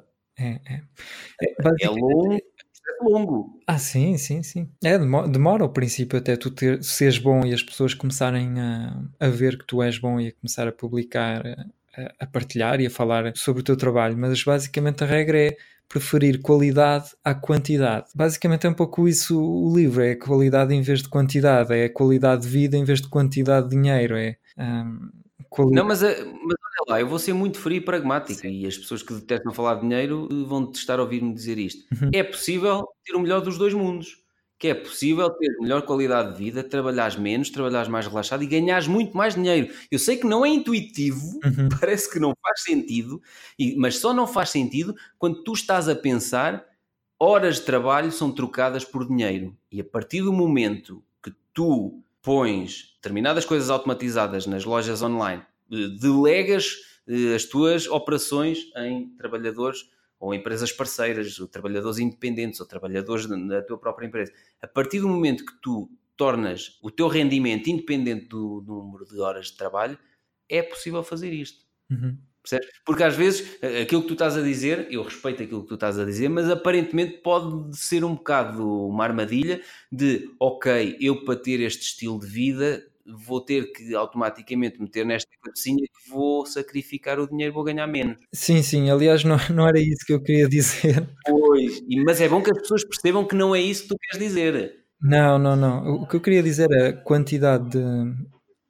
Desculpa, estou a ouvir aqui. É a minha namorada chegou a casa. Desculpa. Estava a ver que era a polícia. Não, o que eu queria dizer é hum, a qualidade do teu trabalho, a quantidade do teu dinheiro não depende da, da quantidade de trabalho, mas da qualidade. É. Hum. Como é que há pessoas que. Foi isso que eu, que eu, que eu comecei a colocar, eh, as questões e que me levaram a empreender. Eu pensei, como é que há pessoas que elas também só têm 24 horas e elas têm um estilo de vida incrível? Estes empreendedores viajam, trabalham onde querem, fazem um trabalho interessante. É porque elas, do tempo que elas têm disponível, estão a fazer coisas mais inteligentes do que eu. Portanto, como é que eu posso fazer isso? Há dias houve um senhor que me perguntou na sauna, Uhum. um senhor que é reformado, eh, já falávamos há muito tempo e ele nunca me tinha perguntado, mas perguntou-me o que é que você faz? Eu até tenho dificuldade em dizer o que é que eu faço, porque faço tantas coisas diferentes, mas até lhe disse: Olha, tenho uma empresa de consultoria ambiental, Uhum. pronto, é a coisa mais fácil de dizer. e ele disse: Ah, tem uma empresa? Fô, e consegue vir aqui todas as manhãs? Esta foi a afirmação dele. Uhum. Tipo, como é que um tipo tem uma empresa e consegue ir todas as manhãs para ali? É. Só pode ser um bardina, só pode estar a vender armas e a traficar droga, não é? Que outra forma é que tem de, ganhar dinheiro com uma empresa se ele passa aqui as manhãs? Exato, exato. É, E é, é preciso este mindset de. eh, Permites-me aqui partilhar a página 355 Ah, já vamos muito para a frente, 355, já está quase a acabar. Diz, diz. Sabes porquê? Porque ele tem aqui um capítulo dedicado aos 13 maiores erros dos novos ricos. Sim. Então diz assim: perder de vista os sonhos e cair no trabalho apenas pelo trabalho. Porque ou, quando eu falei na altura, vou deixar de trabalhar, era ir começando a libertar horas da consultoria, vou deixar de trabalhar na consultoria. E já falei com muita gente e, e as pessoas disseram: "Então, mas quando deixares de trabalhar na consultoria, vais fazer o quê? Uhum. que depois há esta coisa. Então, mas se deixares de trabalhar nisto que tu trabalhas hoje, que é a única coisa que tu sabes fazer na vida, depois vais fazer o quê? E, e muita gente entra no trabalho pelo trabalho porque pá, sempre foi isto que eu fiz na vida, portanto, não é? se eu fixo isto, faço o quê? Uhum. E depois vem com a desculpa, pois, mas eu gosto de trabalhar. Está bem, eu também gosto de trabalhar. Agora, não gosto é de estar a trabalhar por trabalhar. Depois, controlar em excesso, é, isso é o tal, o chefe, não é? e enviar e-mails para preencher o tempo. Muita gente acha que enviar e-mails, responder a e-mails, não sei o quê. No passado tinha uma colaboradora que fazia e-mails de tamanho bíblico, não estás bem a ver. E depois ela queixava-se: Pedro, ninguém lê os meus e-mails. E eu dizia-lhe, porquê que será? Olha, é quase como ler um 4 horas por semana, que é gigante. Umas 4 horas por semana para ler os e-mails dela. Para ler um, um e-mail dela. Epá, aquilo era assustador. E há pessoas que acham que ler e responder a e-mails é o trabalho. É trabalho. E-mail é uma ferramenta de trabalho, não é o trabalho em si. Não, não, não agrega valor. Eu só vejo e respondo a e-mails uma vez por dia, depois do almoço. E hoje, como depois do almoço vim gravar este podcast contigo, hoje não vejo nem respondo a e-mails. Hum. Mas aprendi na página 126 deste livro. Exato. Voltando um bocadinho atrás. É, ele depois fala aqui nas interrupções. Essa dos e-mails é. também depois podemos falar. Olha aqui. Na página 126 tem aqui a quantidade de blocos que tu tens por dia se tiveres as notificações de e-mail sempre ligadas e depois é o e-mail, mas depois és interrompido por um telefonema, mas depois és interrompido por não sei o quê, depois batem-te à porta, depois é um cafezinho, depois é a conversa, olha, uma palavrinha, podemos falar. Opa, é uma coisa uhum. de repente. Por isso é que não era possível no passado, quando eu estava neste modo descontrolado e a minha empresa estava tudo descontrolado e não tínhamos regras sobre estas coisas, não era possível eu trabalhar apenas à tarde. Não era possível eu trabalhar menos de 4 horas por semana na consultoria ambiental. Pois não, porque estávamos. Os e-mails estão sempre a pingar. Uhum. Exato. Eu hoje, como te disse, vim depois do almoço, não vi e-mails nem respondi e-mails. Alguém morreu? Não sei. Se morreu, não vi. O telemóvel está em modo de, de, de voo, portanto, só depois de. de epá, e as pessoas às vezes dizem: Pronto, lá está eu com aquela forma estúpida de dizer as coisas. Mas é mesmo isso que é. Eu não me posso dar ao luxo de tentar fazer não sei quantas coisas ao mesmo tempo, ser interrompida toda a hora, porque senão eu não vou fazer nada. E aí sim vou-me queixar e vou dizer: Pois, não é possível. Só, só estes gajos é que conseguem fazer isto e conseguem fazer isto. São histórias que eles inventam para vender o livro. Não é? E esse, esse, tipo de crenças limitantes uh, pá, são perigosas e nós devemos tentar sair dessas crenças limitantes e devemos ler este livro com a mente aberta. É, é verdade, é verdade. Eu já estou a partilhar que eu já consegui uh, implementar grande parte das coisas que ele partilha aqui. Uhum. Agora, pode haver muita gente que não acredite naquilo que eu estou a dizer. Ah, claro, claro. Implementei muitas coisas aqui a, respeito da, das interrupções. Hum. Por exemplo, eu desinstalei as aplicações de, de redes sociais do meu telefone. Top. Telemóvel. Não tenho não tenho Instagram, não tenho Facebook. Mas eu já vi, eu já vi várias pessoas que fazem, que fazem isso. Faz-me lembrar um amigo meu que diz assim: quando eu ia três vezes por semana ao ginásio, que agora vou todos os dias, mas quando ia três vezes por semana, eu ia gerindo. Eh, às vezes ia segunda, quarta e sexta, quando podia, ou se tinha, por exemplo, algum evento, não sei o que, ia segunda, terça e quinta, ou pronto, ia gerindo em função de, das coisas que tinha na agenda. E ele a mim dizia-me assim: Ah, pois, mas a mim isso a mim não funciona. Ou é aquilo rígido, ou não sei o quê, ou eu não tenho a disciplina para uhum. dizer é três vezes por semana, segunda, quinta e sábado, não interessa, tem que ser três vezes. Em relação a isso das aplicações, eu já vi muita gente que, que defende isso, mas eu, no meu caso, eu sou o tipo mais rígido comigo próprio. Eu posso lá ter as aplicações todas, consigo, eu posso lá ter as aplicações próprias. Se eu meto na cabeça, eu estou com quatro, estou restrito. Vamos voltar a falar da restrição eu tenho uma restrição, eu só trabalho 4 horas por dia, portanto, eu não posso estar a ver redes sociais, estar a partilhar nas redes sociais, e por isso é que eu automatizei as partilhas nas redes sociais, tenho tudo automatizado. Ou vejo antes, ou vejo depois. Estás a perceber? Sim, sim. Tu não tendo lá as aplicações, uh, pronto, ok, não vais lá, mas depois vais ao computador. Eh, vou quando preciso, só, só quando preciso. ah, ok. Pronto, um, eu ia porque, porque tinha a hipótese de ir muitas vezes eu pegava no telefone quando tenho um momento assim que estou à espera de uma fila. Ocupavas o tempo. Ocupava indo lá. Agora, como não tenho as aplicações, o que é que eu faço? Eu estou, leio, tenho no, no, Safari que eu uso o iPhone, tem sempre um, uma janela aberta com o resumo do livro que eu estou a ler agora, por exemplo, e vou lendo o resumo.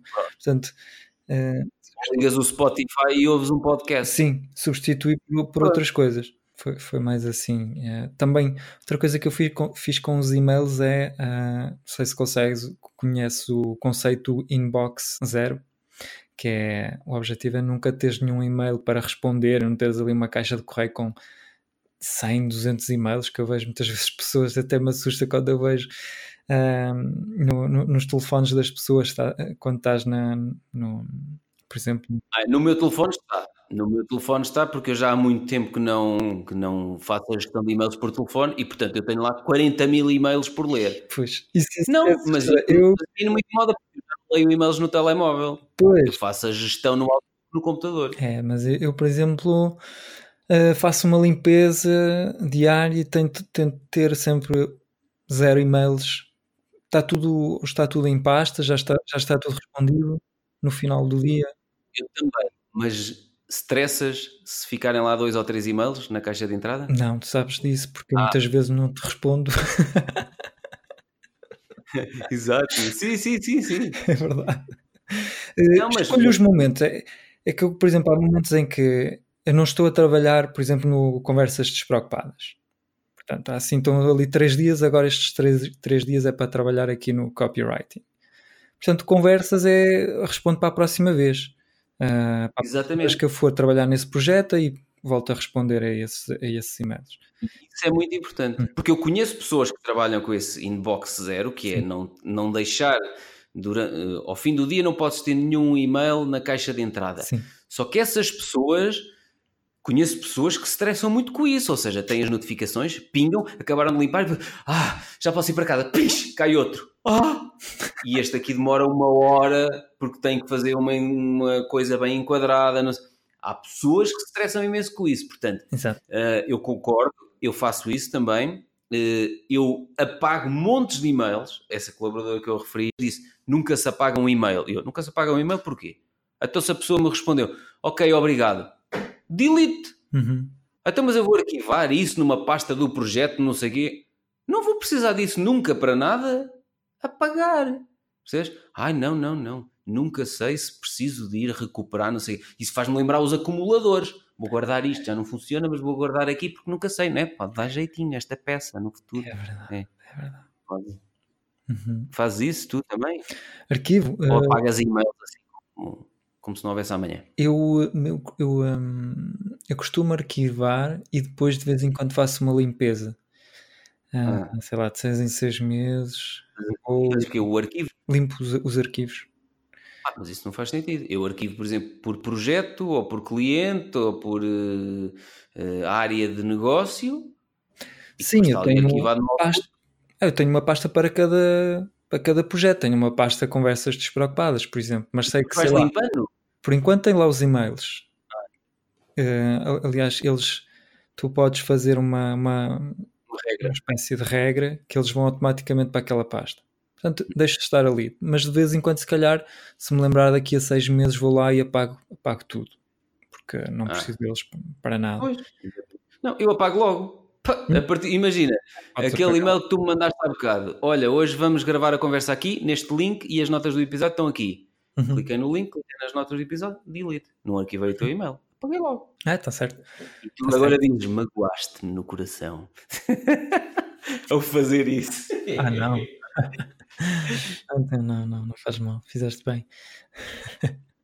Atenção que nós estamos a falar de regras e há regras que depois são faladas aqui neste livro também, mas temos que ter sempre em mente que as regras são para nos ajudar e são para manter a nossa sanidade mental, não são para vir piorar a nossa vida de trabalho, percebes? É. Quando as pessoas vêm com gestão de e-mails e vêm com uma coisa muito, não sei o quê, com pastas e subpastas e sub de subpastas e não sei... Ei, caraças!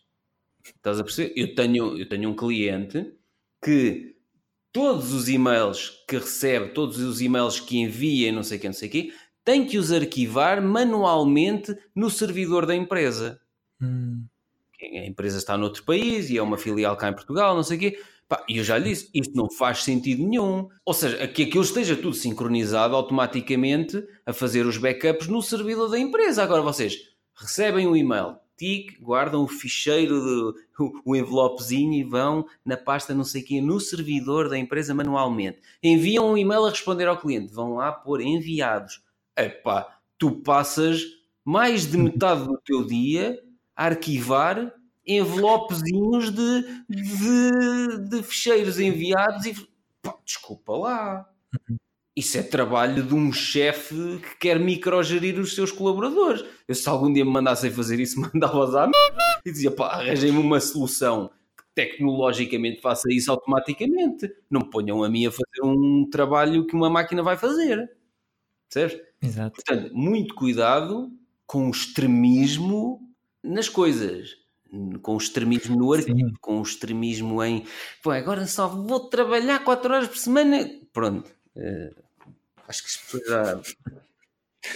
Aqui outra, outra dica que ele dá para conseguir eh, poupar mais tempo é agrupar ah, tarefas Blocos, e fazer assim tudo de uma vez.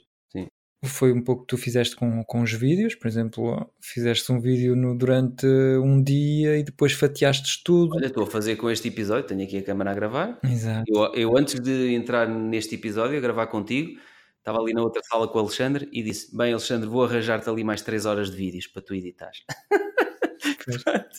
Gravo tudo seguido, E, e depois fa- fatias aquilo em, em várias partes, portanto faço isso... isso com telefonemas, por exemplo. Um, Uhum. Eu faço, aponto no meu caderno, ligar a este, ligar àquele, e depois começo.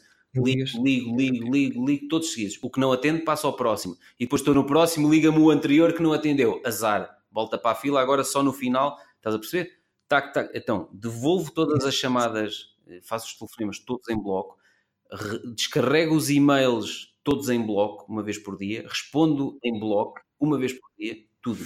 Exatamente, exatamente. Eu também faço isso. Aliás, eu tenho um, um momento engraçado. Foi o meu coach que, que me partilhou essa dica, que é teres um, um momento que ele chama o momento lixo da tua semana. E esse momento em, em que tu fazes aquelas cenas mesmo super chatas, que é, por exemplo, vais consultar a tua, o que eu costumo fazer é consultar a minha conta bancária, ver se está tudo ok, se tenho, se paguei todo, todo- tudo que tenho para pagar. Uhum. Hum, portanto, em vez de perder o foco durante a semana, Aham. agrupo tudo ali no momento, ou normalmente eu faço ao fim de semana, que assim ao fim de semana é um momento assim para fazer estas cenas chatas. Tenho ali um momento na parte da tarde, normalmente ao sábado faço aquilo. Que assim à, à semana não perco o foco, que à semana é trabalho, desta hora a esta hora faço isto, depois tenho aqui o intervalo, aliás eu tenho, eu tenho umas notificações que é ah, para, para Fazer intervalos? Sim. A Sério? Tenho. Eu devia fazer isso, pá. A minha optometrista já me disse que eu, porque eu fico com os olhos muito secos, Uhum. ela disse: devias parar de meia, meia hora, não sei. E eu, opa, mas eu quando estou concentrado, eu não paro a tarde toda, são quatro horas seguidas. Ah, mas há uma cena que é o tomato po- pomodoro, que se chama pomodoro, que é uma técnica, foi um, um italiano pomodoro, que é- significa tomate, porque ele tinha aquele, aquele cena do tempo, e era Ah, sei, tomate, sim, um tomate. E Sim. normalmente o que ele, o que ele aconselha, ele testou, vai, vai- testou, por exemplo, trabalhar 60 minutos e fazer 10 minutos de intervalos, trabalhar eh, 33 minutos, fazer um minuto de intervalo, não sei, não fazia muito sentido, mas ele, ele testou várias cenas e o que funcionava melhor para ele é hum, 25 minutos, 5 minutos de intervalo, 25 minutos, 5 minutos de intervalo, depois eh, não sei, depois tem- tens assim várias regras. Depois de teres feito três ou quatro vezes isso, tens que fazer uma hora de intervalo, não sei o quê. Hum. Um, e aliás, eu conheci um, um, um copywriter que eu estive a estudar e ele é 33 minutos e 33 segundos que ele faz. A sério? E, Esse, esse, por exemplo, já entra na cena doentia. mas ele, é- ele é engraçado porque ele, ele, ele habituou-se tanto a fazer tudo em 33 minutos que ele já tem a noção do tempo. E, por exemplo, ele, ele está a dar uma palestra e ele sabe. Bem, agora vou em 17 minutos e 30 segundos. Sabes que E- acontece isso na sauna? Eu na sauna faço três sessões de 20 minutos. Sim. É, faço 20 minutos de sauna, venho ao banho frio. Pois. banho com água fria, mais 20 minutos. E, e é engraçado porque antigamente tinha uma, uma ampulheta daquelas que viravas com areia e aquilo tinha Ah, exato. 20 minutos. Era exatamente 20 minutos que demorava a passar a areia de um lado para o outro. Só que um bandido qualquer roubou aquilo da sauna. E eles nunca mais lá meteram ampulheta nenhuma. Mas tem um relógio grande cá fora e é engraçado. Epá, não sei se é fisiológico, não sei se é o meu corpo, não sei se, se desidrato a determinado ponto que levanto-me, venho ver as horas, passaram 20 minutos. Eu sinto de 20 em 20 minutos que tenho que sair da sauna. É. A ciência é que demonstrou isso, é que nós não conseguimos estar focados mais, mais do que 20, 25, 30 minutos, mesmo 100% focados no que estamos a fazer. Opa, portanto, fazer pois, um intervalozinho de 5 minutos, Hum. e aliás ele recomenda quando faz um intervalo é não pensar no que estás a fazer, que é, por Ok. exemplo, se estás a trabalhar no a editar o podcast, não faz um intervalo de 5 minutos, não continuas a pensar, epá, se calhar vou fazer aquilo assim Sim. mas vais pensar noutra coisa, seja o que for, ou vou fazer um café e estás focado só em fazer aquele cafezinho. Sim. Olha, então, aí um, esse é um ponto que eu tenho que melhorar muito, porque eu, eu trabalho só 4 horas por dia, à tarde, mas sento-me e o que for fazer, se for editar eh, o podcast, se for escrever, se for, por exemplo, agora estou muito concentrado, tenho gasto muito tempo a rever o novo romance da minha namorada. Estou ali 4 horas seguidas a fazer aquilo. 4 horas, levanto e vou-me embora. Uhum.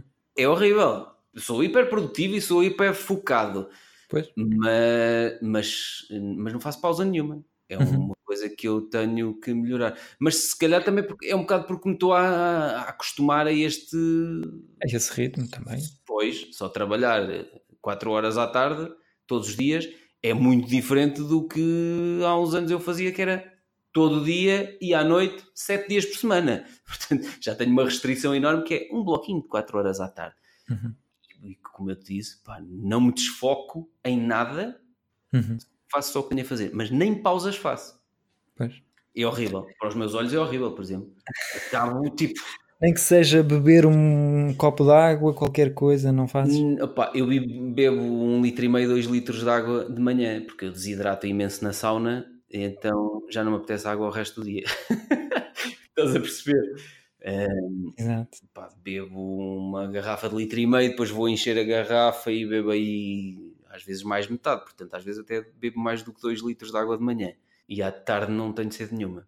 É, eu- a mim ajuda-me a recarregar a- as baterias. Tipo, Há um uma bocado- vez ou outra, por exemplo, sei lá, acabei o episódio, pedi-te, por exemplo, para me mandares a introdução, já, já fiz o texto da introdução, e tu mandaste a introdução, eu ponho lá a introdução, ponho aquilo a exportar. Enquanto está a exportar, às vezes faço uma pausa, vou ali e meto-me com o Alexandre. Então, as tuas ações na bolsa, hoje estás a perder dinheiro, não é? Pronto.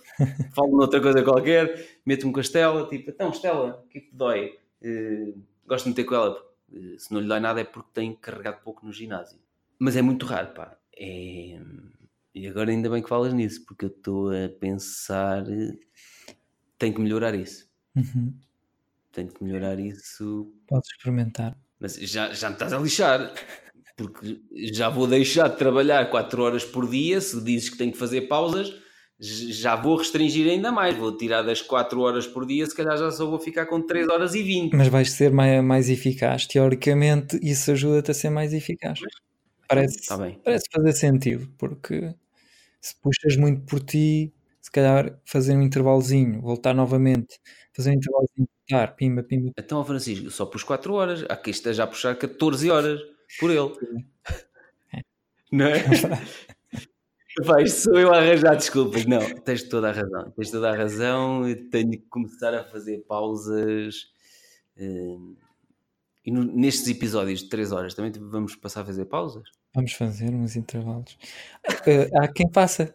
Eh, eu conheço um podcast onde eles põem música a meio, assim, de vez em quando, põem uma música. Ah, é? Eu conheço vários podcasts que dizem vamos parar e fazer uma pequena pausa para ouvir esta mensagem do nosso patrocinador.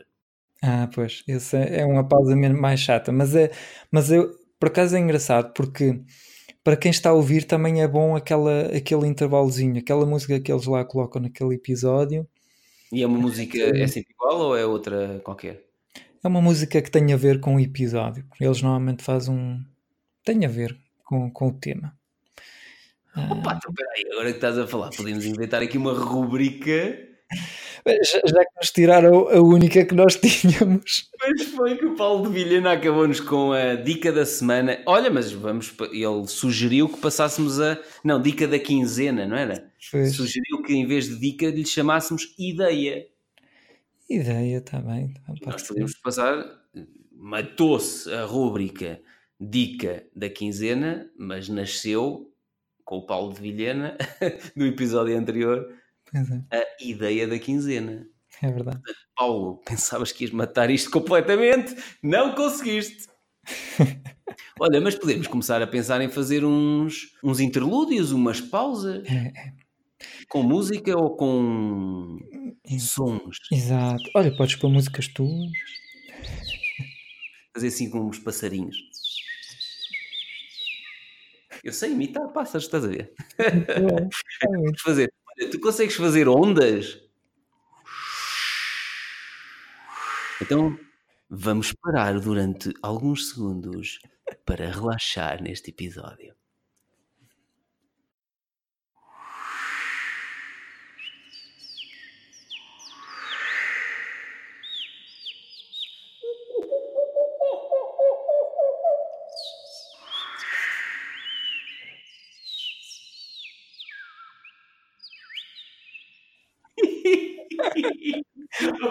Viste o macaco, no fundo, a, a apanhar as bananas? Eu- vi, eu vi. Isto era uma cena paradisíaca. Tinha as bananas, tinha uma cena à beira-mar, tinha um passarinho, um macaco a apanhar bananas. Pronto, olha, podemos ter sempre uma rúbrica, O improviso da semana. o improviso da semana. Não, da quinzena, porque isto é só de 15 em 15. Inventamos. Pronto, nova rúbrica, vou apontar aqui, o improviso da quinzena. Sei lá, de vez em quando podemos fazer um, um rap, podemos. uma coisa assim do género. Desta vez foram Sons da natureza. improviso da quinzena. Fantástico. Pronto, momento relaxante, não é? Momento relaxante. Olha, e que, que outras. Estávamos aqui a falar das musas As quando musas. falámos da. Os músicos é o Sim, que ele chama aos negócios, aos projetos dele, não é? Exatamente, que é os negócios que ele põe, eh, que automatiza, que põe as perguntas frequentes tão bem respondidas que ninguém te telefona nem ninguém te escreve. Uhum. E muita gente já me perguntou. Eu gostava de lançar um negócio online, mas sobre quê? Não tenho que ser eu nem tu a definir o produto que a pessoa quer lançar. Porque se tu estás a perguntar vou criar um negócio online de quê? Tu ainda estás numa fase embrionária. E atenção, que muita gente, quando está nesta fase, pensa logo: vou fazer uma coisa tipo em dropshipping ou uma coisa assim qualquer, vou vender canivetes suíços, inventa uma coisa qualquer. Estás a perceber? E muitas vezes entram num esquema de dropshipping. Não estou a dizer que o, que o dropshipping é mau, a questão é que entram num esquema de um mercado já muito saturado de produtos já muito. Pá, lembro-me há uns anos uma pessoa que me falou: criei um negócio online para vender produtos, coisas de um euro, coisas de dois euros, produtos para aquelas plataformas de desconto. Que, lembras-te das plataformas tipo a Groupon e a, como havia há uns anos? Sim. Tinham restaurantes baratos. hum, hotéis baratos, massagens baratas, e depois começaram com produtos muito baratos, pá, que- aquelas coisas que tu compras no eBay a, a 50 cêntimos. Então o negócio dele, a loja online dele, era vender coisas a preços ridiculamente baixos a essas plataformas de desconto. Vê lá, olha-me olha a combinação explosiva. Plataformas de descontos às quais tu vais vender produtos a preços ridiculamente baixos. Isto parece uma receita para chegar ao valor de zero. Não é? E, portanto, o Tim Ferriss, o que ele defende não é isso. O que ele defende não é entrar num mercado mega saturado e entrar com, contra grandes concorrentes e fazeres o mais baixo possível para ganhar cota de mercado. Não é trabalhar por volume, vender muito a preços baixinhos. Não é isso que ele defende. Exato. Ele até defende inclusivamente aqui preços entre X e X que tu deves ter o teu produto Olha, página 198. Descobri que uma gama de preços entre os 50 e os 200 dólares providencia o maior lucro pelo menor incómodo com o serviço ao cliente. Ou seja, abaixo de 50 euros, o que ele dizia era que o que tu ganhavas não compensava o incómodo que as pessoas te causavam. Eu concordo em parte, porque, por exemplo, na minha loja online de modelos de currículos editáveis em Word, tenho coisas a 6,99, tenho packs a 19, packs de currículos a 19 e qualquer coisa, e as perguntas frequentes estão tão afinadinhas que as pessoas incomodam-nos praticamente zero. Estás a perceber? Sim. O que ele diz, acima de 200 dólares, o que ele sentiu, experimentou vários preços, e o que ele sentiu é que acima de 200 dólares, muita gente já pensava duas vezes antes de comprar e necessitava de falar com alguém ao telefone ou trocar um e-mail com alguém da empresa para sentir ali alguma credibilidade. E então ele ensina mesmo isto que é, no meu negócio online, eu não quero que me chateiem. E eu não quero que me telefonem para saber se isto é credível, se é não sei o quê, não sei o quê. Se eu tenho uma coisa de 500 euros, posso ganhar mais dinheiro, mas vou ser mais incomodado. Porque as pessoas vão querer saber, vou gastar 500 euros, não vou às cegas. E então ele experimentou várias gamas de preços e encontrou esta coisa gira que ele tem na página 198, que é entre 50 e 200 dólares, as pessoas chateiam um pouco e eu maximizo o lucro da minha loja online. Não acho que as pessoas devam seguir à risca este intervalo de valores que funciona para ele. Percebes? Acho que devem experimentar. E sempre que estejam a ser muito incomodados com um negócio online, vejam de que forma é que eu posso ser menos incomodado. Nas perguntas frequentes, posso responder a uma série de coisas. Posso fazer tutoriais em vídeo. Por exemplo, no meu, nos meus modelos de currículo editáveis em Word, eu fiz um vídeo de 7 ou 8 minutos com a gravação da tela do meu ecrã em que eu mostro eu a editar um dos modelos de currículos editáveis em Word que eu vendo. Exato. Para as pessoas olharem e dizerem assim: isto é mesmo simples, Uhum. isto está tudo construído em caixas de texto, é só mudar o texto para o meu nome, para os meus dados, onde é que eu estudei. Olha, a fotografia afinal é muito simples de mudar. E então, logo aqui, para já quebras não sei quantas objeções das pessoas, que é, oh, pois, mas isto se calhar é muito difícil de editar. Não, elas estão a ver-me a fazer aquilo em tempo real. Uhum. E depois resolves uma série de outras questões. É, então, e como é que eu edito aquelas barrazinhas das competências, não sei o quê? Olha, está lá. É só ver no vídeo. Inclusivamente numa das respostas a uma pergunta frequente, como é que eu edito as barras das competências, não sei o quê, não sei o quê? Veja aqui neste vídeo. E então tenho o link para o momento exato em que eu explico isso no vídeo, que é tipo um minuto 3, não sei, mas em um minuto 3 minutos e 12 segundos. Então tu consegues pôr um link Sim. que a pessoa quando clica, em vez de começar o vídeo do início, começa do 3 minutos e 12 segundos. E, e percebi que tutoriais em vídeo são top. É. Com todos os modelos de currículos editáveis em Word, temos uma pasta chamada, quando as pessoas compram, vem um fecheiro zip com os modelos editáveis e depois vem uma pasta lá dentro chamada instruções e tem montes de fecheiros em, em PDF que explicam tudo o que já está nas perguntas frequentes, tudo o que está em vídeos, não sei o quê, mas mesmo assim, quando a pessoa compra o produto editável em Word, descarrega para o seu computador uma pasta com instruções e diz como mudar a foto, como adicionar mais uma página, como multiplicar não sei o quê, como eliminar. Temos instruções para tudo e mais alguma coisa. É muito bom fazer isso, realmente. E o objetivo é o que diz o Tim Ferriss: é, É poupar tempo. é poupar tempo e não me ocuparem. Ou seja, se eu quero ter um negócio que, eu, que ele chama musas, né?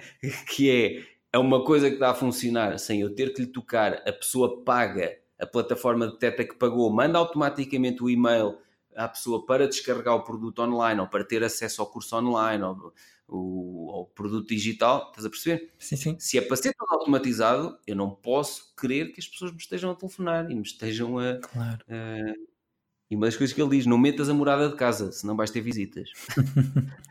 Também tinha uma pergunta muito frequ- frequente que era como deixar uma crítica no podcast. Ah. Portanto, eu hum, escrevi um artigo do blog Aham. e também filmei o meu ecrã a dar uma crítica no podcast para explicar assim Pronto. às pessoas como fazer, eh, porque já tinha tido várias pessoas a, a perguntarem como, como fazê-lo, porque estou sempre a insistir nisso. Aham. E, E é, uma- é como algo- fazer. Exatamente, exatamente.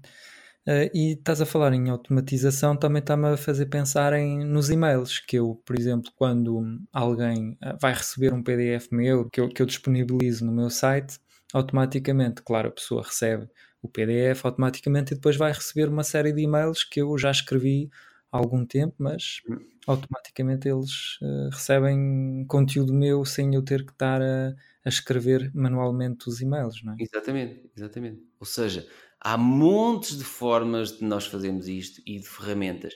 E Exato. sabes que tem um bocado aquela coisa de o serviço ao cliente sempre foi muito visto como eu estou aqui para o que necessitar, telefone-me que eu vou esclarecer, ou escreva-me que eu vou esclarecer. Eu acho que isso tem, eh, nós temos os canais de e-mail e temos o, o, o telefone fixo disponível e temos a Estela a tempo inteiro durante os dias úteis e em horário útil a responder ao que for necessário por e-mail e por telefone. Mas nós não queremos que esse seja o canal preferencial das pessoas, até porque hoje em dia as pessoas preferem não ter que ligar para lado nenhum, preferem chegar a uma página, ver um determinado produto, um curso, ou seja o que for, e perceber tudo. Têm dúvidas? Leem tudo ali. Vêem um vídeo, como tu estás a dizer, não é? De um tutorial pronto, já percebi tudo, já não tenho que escrever para lado nenhum, já não tenho que telefonar para lado nenhum, já me decidi, vou comprar. E o objetivo, o nosso objetivo quando temos negócios online é que aqueles negócios se tornem rentáveis ocupando-nos a menor quantidade de tempo possível. Sair do negócio é pô-lo a funcionar é como uma máquina Exatamente. que pões a funcionar, é pões a máquina da roupa a lavar e podes ir às compras fazer outra coisa, não tens de estar ali. Claro, exatamente. Se o negócio online manda as mensagens todas e os e-mails todos automaticamente, por exemplo, pois. compra o produto, enquanto não pagar, não manda o produto. A partir do momento que pagou, se o produto é, é digital ou se é um acesso a um curso online, o e-mail seguinte dispara na plataforma, tu não tens que fazer nada. Não é? Exato. E por... É, por exemplo, as pessoas ouvem o, o podcast, o meu podcast, vão, vão ouvindo. Uhum. Ah, sem, fazer sem eu fazer nada, elas ouvem o podcast, depois vão buscar o PDF, recebem o PDF sozinhas. Exato, tu podes ah. estar a dormir, podes estar a gravar este episódio, podes estar a fazer outra coisa qualquer. Exato, exato, e vão, vão recebendo e-mails e portanto é tudo, tudo vai, vai se fazendo automaticamente, não é? é eu, eu por acaso vi as estatísticas de visualização dos meus vídeos no, no meu site nos últimos 30 dias e dava 4 dias e 8 horas de visualização de vídeos no meu site. Fantástico. Portanto, imagina. Sim. E eu achei piada aquilo que é, eu estou a fazer outras coisas, uhum. né? estou a gravar este episódio contigo, posso estar a passear, a dormir, a, no ginásio, a comer, ou escrever um livro, a rever um livro, posso estar a fazer outra coisa qualquer e mesmo não tendo feito mais nada para o site, em 30 dias as pessoas viram em conteúdo o equivalente a 4 dias e 8 horas. É verdade. É brutal tu pôres estes sistemas todos a trabalhar para divulgar a tua marca pessoal, para divulgar os teus produtos, os teus serviços. E eu acho que a maior parte das pessoas ainda não percebeu que há uma forma há uma forma, há montes de formas de nos libertarmos do trabalho, porque estas plataformas como o MailChimp para envio de e-mails. Uh, Zapier, também conheces? Usas o Zapier, é isso? Conhe eu uh, já, já usei algumas coisas. É que ele consegue ligar, por exemplo, se tu queres que o Facebook, uh, sei lá, quando alguém entra na tua página Facebook, tu, tu queres convidar essa pessoa para.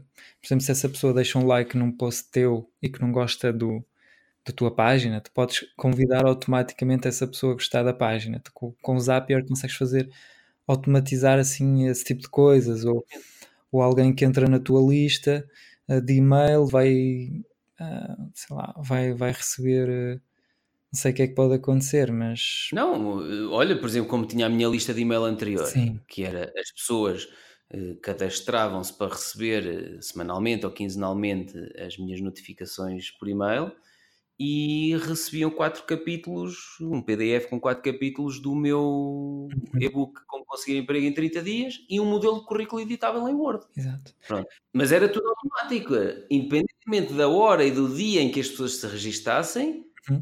eu não fazia nada e a pessoa, ao registar-se, estavam lá os e-mails que eu personalizei. Uhum. Depois temos esta vantagem, nós podemos personalizar as mensagens que as pessoas recebem Sim. e parece que estão a recebê-las escritas por nós naquela hora. Exato. Não é? É verdade, é verdade. O Zapier, por exemplo, podes fazer uma cena que era quando o episódio, por exemplo, sai no Anchor, automaticamente ele, se, por exemplo, há um tweet que vai sair com o link do episódio. Por exemplo. Ele Ah, consegue ligar uma aplicação que não tem nada a ver com outra aplicação. Consegues fazer eh, ligações entre o Facebook, o Zencaster, o, o Anchor com o Instagram, o- aplicações que normalmente não, não, não sim, conseguem, não se ligam. Sim, não se ligam. sim. Eles conseguem automatizar. Isso é tudo muito bom, não parecia isso. sai o episódio, automaticamente há um tweet. Auto- automaticamente há, ele vai, eh, sei lá, vai, vai fazer um copy-paste no Google Drive deste texto e colá-lo ali e vai publicar isso, não sei, ele consegue. Podia buscar um bocadinho da descrição, por exemplo, que nós temos no, no episódio e criava-te já os posts para o Facebook, por exemplo. Sim, sim, sim. Porque, por exemplo, o, o Office 365, o, a licença que nós usamos aqui na empresa, tem o, o nosso servidor online, já dá para fazer isso com o que eles chamam. Deixa-me ver o que eles chamam. Eles chamam de flows. Ou seja, fluxo. Cada vez que carregas uma coisa no servidor online, essa coisa é carregada também numa pasta da Dropbox. Ou é, é- estás a perceber? Dá para fazer fluxos de informação. Carregas uma coisa e essa coisa é automaticamente também eh, dispersada e carregada aqui, ali. tá, tá, tá, tá, tá. É, por exemplo, uma automação que podias fazer era agora acabamos de gravar aqui o episódio e automaticamente, como é que se chama o teu colaborador? Recebe um e-mail com os links, por exemplo, para ele editar. Bem, não- nesse caso és tu que editas, mas Então, podia. Imagina que já estava. Imagina que já estávamos remotamente, que eu já estava no meu estilo de vida eh, itinerante. Eu estava a gravar contigo, eu estava num sítio qualquer diferente do local onde Sim. está o Alexandre, e quando acabasse, em vez de ser eu a descarregar os fecheiros, Uhum. isto descarregava os fecheiros e o Alexandre recebia numa pasta da Dropbox partilhada, por exemplo. Exato, ele pode colocar os, os fecheiros, vai colocá-los ali na pasta e recebe um e-mail, eh, porque tu dizes sempre que entra aqui, eh, sempre que é criada aqui uma pasta na, do- na Dropbox, envias um e-mail com o link eh, da, da Dropbox a este e-mail com este, este Muito bom. texto. Como é que se chama essa, esse aplicativo? Zapier. Zapier. Depois vais pôr nas notas do episódio. Sim, Isso sim, é sim. muito bom, pá. É uma, é uma coisa, é um pouco é recente esse. Pronto, mas estás a ver, por, por isso é que é importante ler o livro 4 horas por semana, mas perceber que há determinadas coisas que já evoluíram em relação ao que está aqui. Os princípios mantêm-se, os fundamentos mantêm-se, mas há determinadas coisas novas para as quais também é preciso estarmos atentos, como, por exemplo, ouvir um episódio de Conversas Despreocupadas em que o Francisco partilha uma ferramenta espetacular que não está neste livro. Mas que vai não está no livro, mas vai de acordo com a filosofia que ele defende aqui, Exato. não é? É verdade, é verdade. O importante é perceber que é isso tudo, é libertar tempo para poder, por exemplo, trabalhar na nossa ah, formação pessoal, Exato. ah, ter tempo livre para fazer, eh, para estar com a família, para viajar. Não, não- o objetivo não é ter tempo livre para. Ócio, ou ficar bardina, ou ficar. Pois, pois, é, é para tornar, muitas vezes, eu quero ter mais tempo livre para tornar o meu negócio ainda melhor. E eu sei que para, para ele ser melhor, eu tenho que ter tempo para a minha formação. Porque se eu estou todo, toda a semana a trabalhar no projeto, quando é que eu vou ter tempo para a minha formação pessoal? Quando é Sim. que eu vou ter tempo para ler livros? Quando é que eu vou ter tempo para estar com empreendedores e, e, e aprender com eles? Nunca. E portanto, por isso é que muitas vezes há empresas que estão ultrapassadas, assim chega uma Uber ou chega Airbnb, não sei o quê, e de repente fica tudo boca aberta, mas Depois, e depois esperam proteção por leis ou por governos ou por não sei quê, porque sempre foi assim, agora não faz sentido nenhum virem estes. Epá, essa proteção, eh, eu não vou dizer a que exemplos é que me estou a referir, mas acho que toda a gente percebe. Essa proteção vai ser temporária, porque o mundo vai continuar a evoluir e essas profissões, essas pessoas, esse- essa forma de fazer vão ficar para trás. É. Muito do tempo que eu tenho libertado na minha vida, tenho investido para me instruir muito com livros, com podcasts. Então, podcasts tenho ouvido montes, pá, todos os dias. Eu chego ao fim do dia, tem montes de coisas novas que tenho montes de coisas já a fervilhar e a ligar pontas e não sei o quê, e a ajudar-me a resolver determinados problemas que no dia anterior não tinha. Uhum. Mas isso só foi possível porque eu consegui montar os negócios e a minha vida profissional para me libertar tempo. Pois. Tempo não para estar esticado na rede entre as palmeiras, mas para, estar a investir na minha formação pessoal. E é isso que depois eh, me tem ajudado a ter novas ideias, para lançar novos negócios, para fazer crescer. E criar conteúdos interessantes. Eu, por, por exemplo, eu conheço um empreendedor que ele tem. Ele é interessante o que ele faz, é que ele. por- Porque é difícil tu, quando crias conteúdos diários, por exemplo, que é o que ele faz, e quando. Imagina, estás há 10 anos a criar conteúdos, foi, foi algo que tu, tu, tu fizeste, e disseste que partilhavas no, no Facebook há, há mais de 10 anos. Sim, eu inicialmente até escrevia direto, como muita gente faz agora, eu até escrevia direto no Facebook e no, no LinkedIn. Agora não. Ah, sim, Agora não faço sim, sim. Agora é tudo no meu site. As pessoas vão do, dali para o site. Estou a perceber. Mas o que é que eu ia dizer é que hum, tu para teres coisas para contar, para poder criar conteúdo, Uhum. tu tens de ter tempo livre para a tua vida pessoal. Para, Para fazer, pois, pa- para fazer, para ter histórias para contar, para poder criar conteúdo. Se estás todo o dia no, no Facebook ou em frente ao computador a tentar criar conteúdo e que a tua vida resume-se a a fazer isso, o que é que vais exato. Não tens nada para contar. Vai- Vais contar que estás a tentar criar conteúdo, não faz sentido. Portanto, o que é que ele faz? Ele, por exemplo, ele durante o mês vai, vai trabalhar no negócio dele só com o telefone e depois ele explica como é que foi a experiência. Durante o mês não Ah. usei o computador e eh, eis o resultado. Agora, durante o mês tive, ahm, pá, não sei, trabalhei só. A minha namorada já, já é o segundo romance que ela escreve só no telemóvel.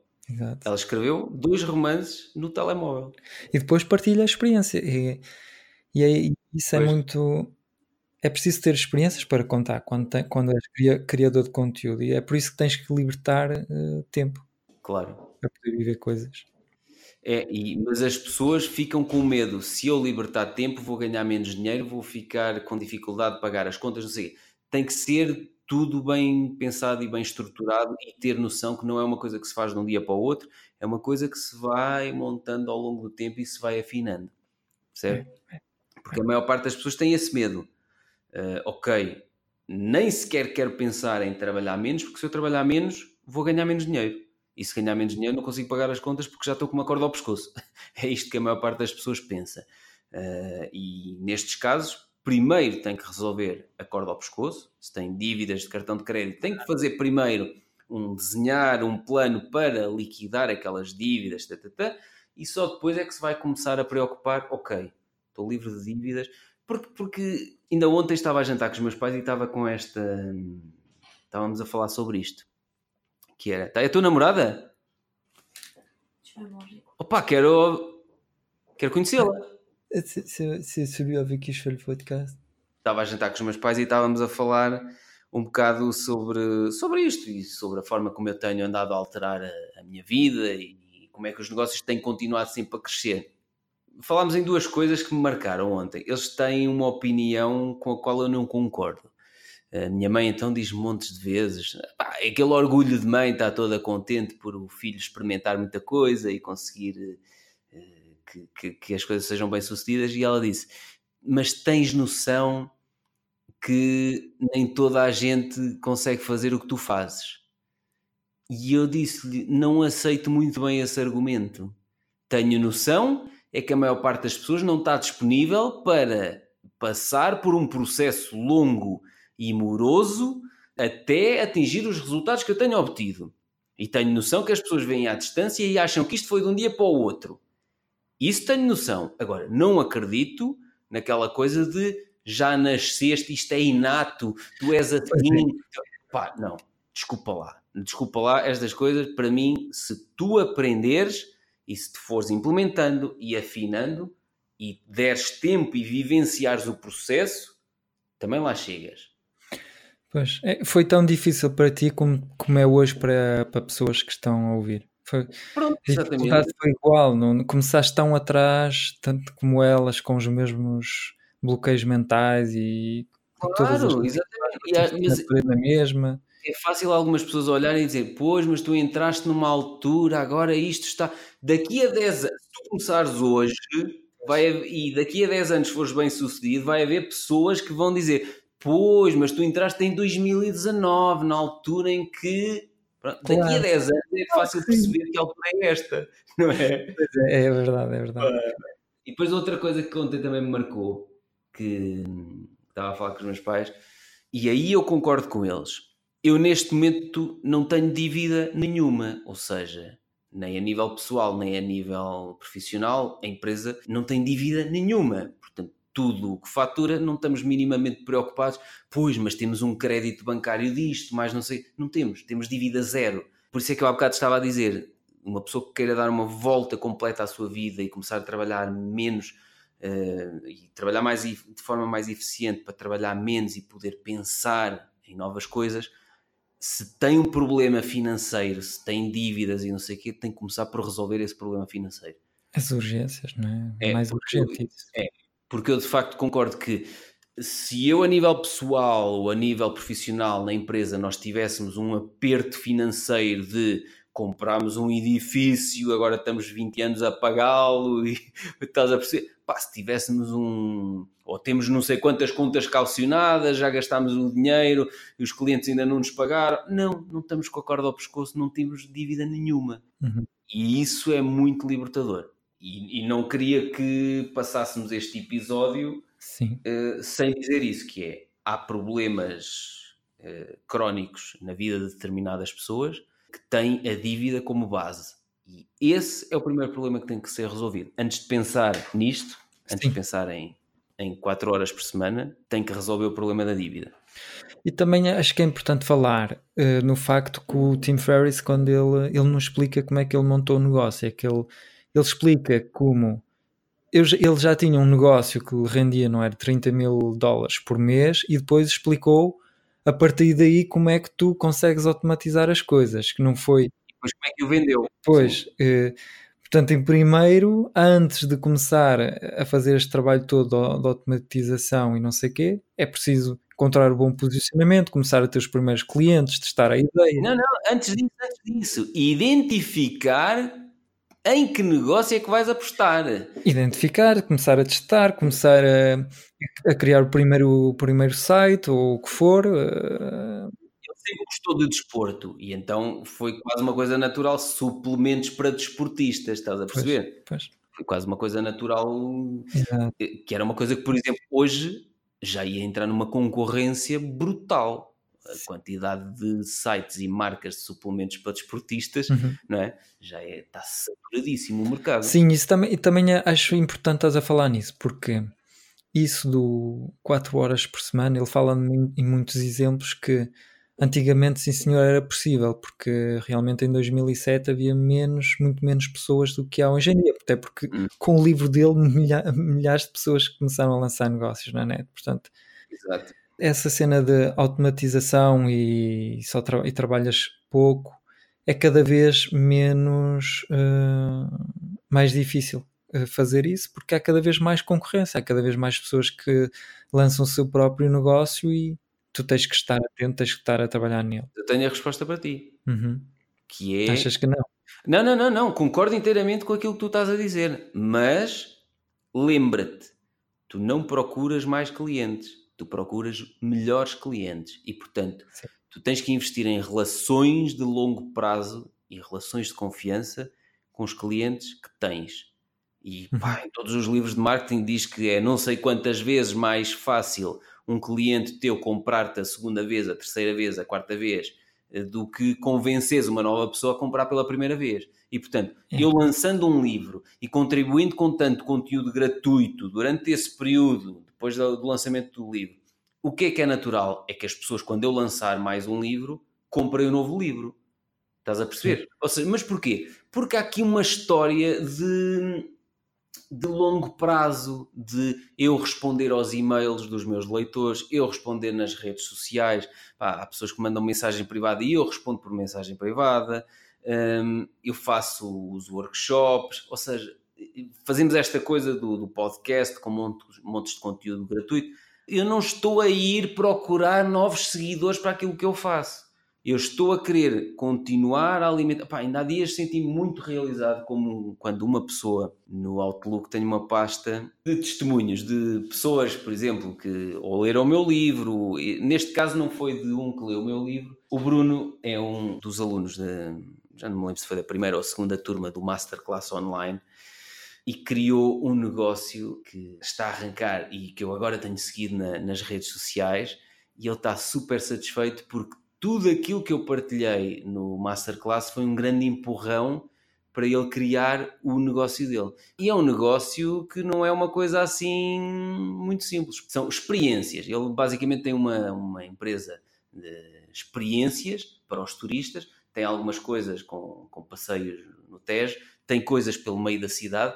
O site está todo montado em inglês, portanto, para atrair um público internacional e foi muito interessante para mim receber este e-mail dele que tenho aqui à minha frente, que arquivei. E é por eu fazer isto, por me ir ligando às pessoas e por ir vendo que elas aprenderam uma coisa comigo que as ajudou a implementar o seu próprio negócio ou a conseguir emprego em 30 dias. É esta ligação, quando isto acontecer há 10 anos, há 15 anos, há 20 anos, eu não tenho a mínima dúvida que se eu, quando eu lançar um novo livro, estas pessoas vão comprar. Quando eu lançar um novo curso online, se for um curso que interessa às pessoas, estas pessoas vão comprar. Estas pessoas vão falar uh, dos meus livros, dos meus currículos eh, editáveis em Word, dos meus cursos online aos amigos. Estás a perceber? Sim, portanto, em vez de andar como eu andei, a mudar de tática em tática, ofereçam conteúdo de valor e ajudem verdadeiramente as pessoas a resolver um problema. Se fizeres isso ao longo de 10 anos, tu deste tanto, tanto, tanto, há uma gratidão tão grande uh, do teu público em relação a ti. Por exemplo, eu sou um grande fã do Tim Ferriss. Quando sair o novo livro dele, o que é que achas que vai acontecer? Vais comprar, nem, sabes, nem queres saber do título. Não, não, eu por acaso não sei o título, mas já sei o tema. Vou comprar e vou fazer como faz um amigo meu que é o Paulo Guerra. Ele, quando compra um livro, compra sempre dois. Compra um para ele e um, e um para oferecer a um amigo. E normalmente o amigo sou eu. Ele também faz com outros amigos. Mas o que é que eu vou fazer? Quando sair o novo livro do Tim Ferriss, eu vou comprar um para mim e um para o Paulo Guerra e vou-lhe mandar por correio. E o Paulo Guerra eh, certamente está a ouvir este, este episódio, portanto já sabe, escusa de comprar o novo livro do Tim Ferriss porque sou eu que lhe vou oferecer. Estás a perceber? É este nível de. Ele dá tanta informação Exato. de valor no é. podcast dele, no The Tim Ferriss Show, é verdade. que quando ele lançar um novo livro, eu vou comprar e vou oferecer a um amigo meu outro exemplar. Já não compro um exemplar, compro dois, pelo menos. E é isto que depois alimenta a máquina, é isto que alimenta a vida do Tim Ferriss, é por os fãs do trabalho dele alimentarem, eh, comprando os livros, seja o que for, é por isto que ele consegue fazer um podcast gratuito. Uhum. Está bem? Também tem alguns patrocinadores do podcast, mas é por isto que ele tem tempo não está fechado a trabalhar das nove às nove para outra pessoa, é por isso que ele tem tempo para experimentar, tem tempo para fazer, tem tempo para nos ensinar como é que fez, percebes? É. Uh, e é, isso é tudo uma cadeia de valor Exato. que, valor que é nós não podemos valor. Eu não quebro esta cadeia de valor em relação às pessoas que sigo. Uhum. Eles lançam um livro, eu compro. Não me interessa quanto é que custa, não me interessa quanto é, qual é o tema é dele, eu gosto de tudo o que ele partilha, portanto compro. E é assim que consegues vender uh, livros que, que, realmente são rentáveis, não é? Como nós dizíamos.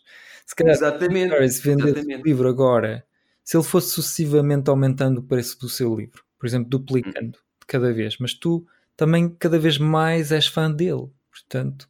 Eu comprava, não é mesmo? É? Uh, se o livro dele, quanto é que custou este? Deixa-me ver. Este custou 17,90. Uhum. O teu aí? 17,90 é uma, uma anedota em relação ao valor que ele, que ele oferece. Pois é, é uma anedota. É se este livro, em vez de custar 17,90, se o novo livro custar 27,90, eu vou comprá-lo. Não me interessa. Pois. Estás a perceber? Quando os Radiohead lançaram um, há uns anos um, uma cena de coleção em que tinha dois vinis, dois CDs e tu só podias comprar pelo site deles e aquilo custava 60 euros, eu comprei. Uhum. E, e foi giro que eu ofereci isso a um amigo meu que tentou comprar. Olha, ao Paulo Guerra, que também é grande fã dos Radiohead. Fiz uma conversa despreocupada em vídeo, para aí há dois anos, e ele tentou comprar, mas na altura aquilo já estava esgotado no site dos Radiohead. E eu tinha-o aqui no escritório e eu gravei a conversa e eu, como era grande fã, ofereci-lhe, aquilo é peça única, aquilo é peça de, de coleção, e ofereci-lhe aquilo.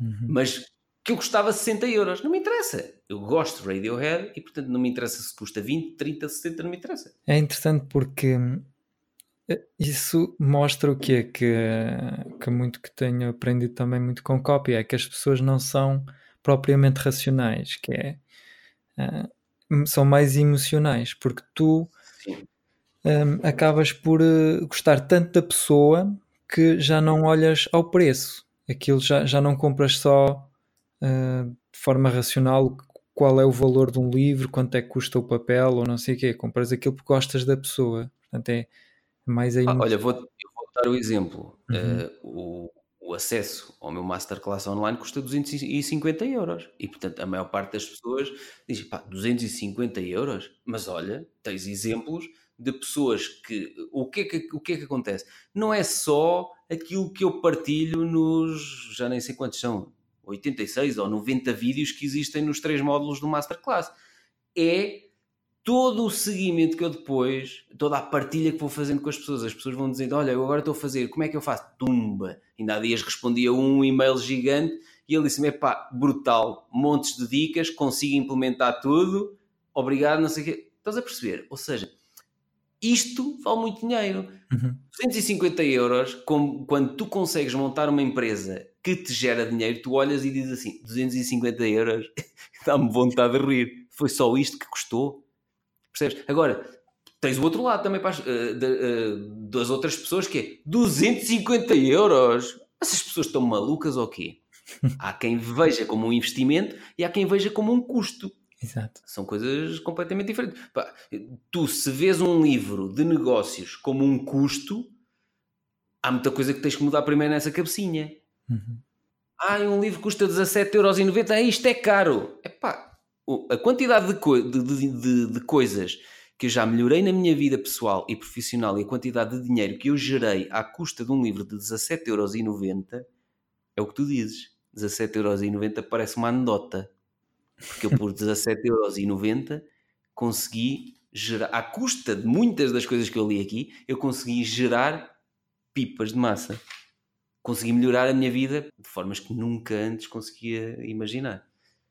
E é, é esta mentalidade que às vezes não é fácil entrar em determinadas conversas com determinadas pessoas porque veem tudo como um custo. Uhum. Não veem nada uma aprendizagem, não, não se metem nas coisas como já falámos em episódios anteriores, não se metem num trabalho ou numa nova área pela aprendizagem em si, uhum. metem-se, estás a perceber? Pois, estou a perceber. Bem, Pedro, acho que resumindo. Já está?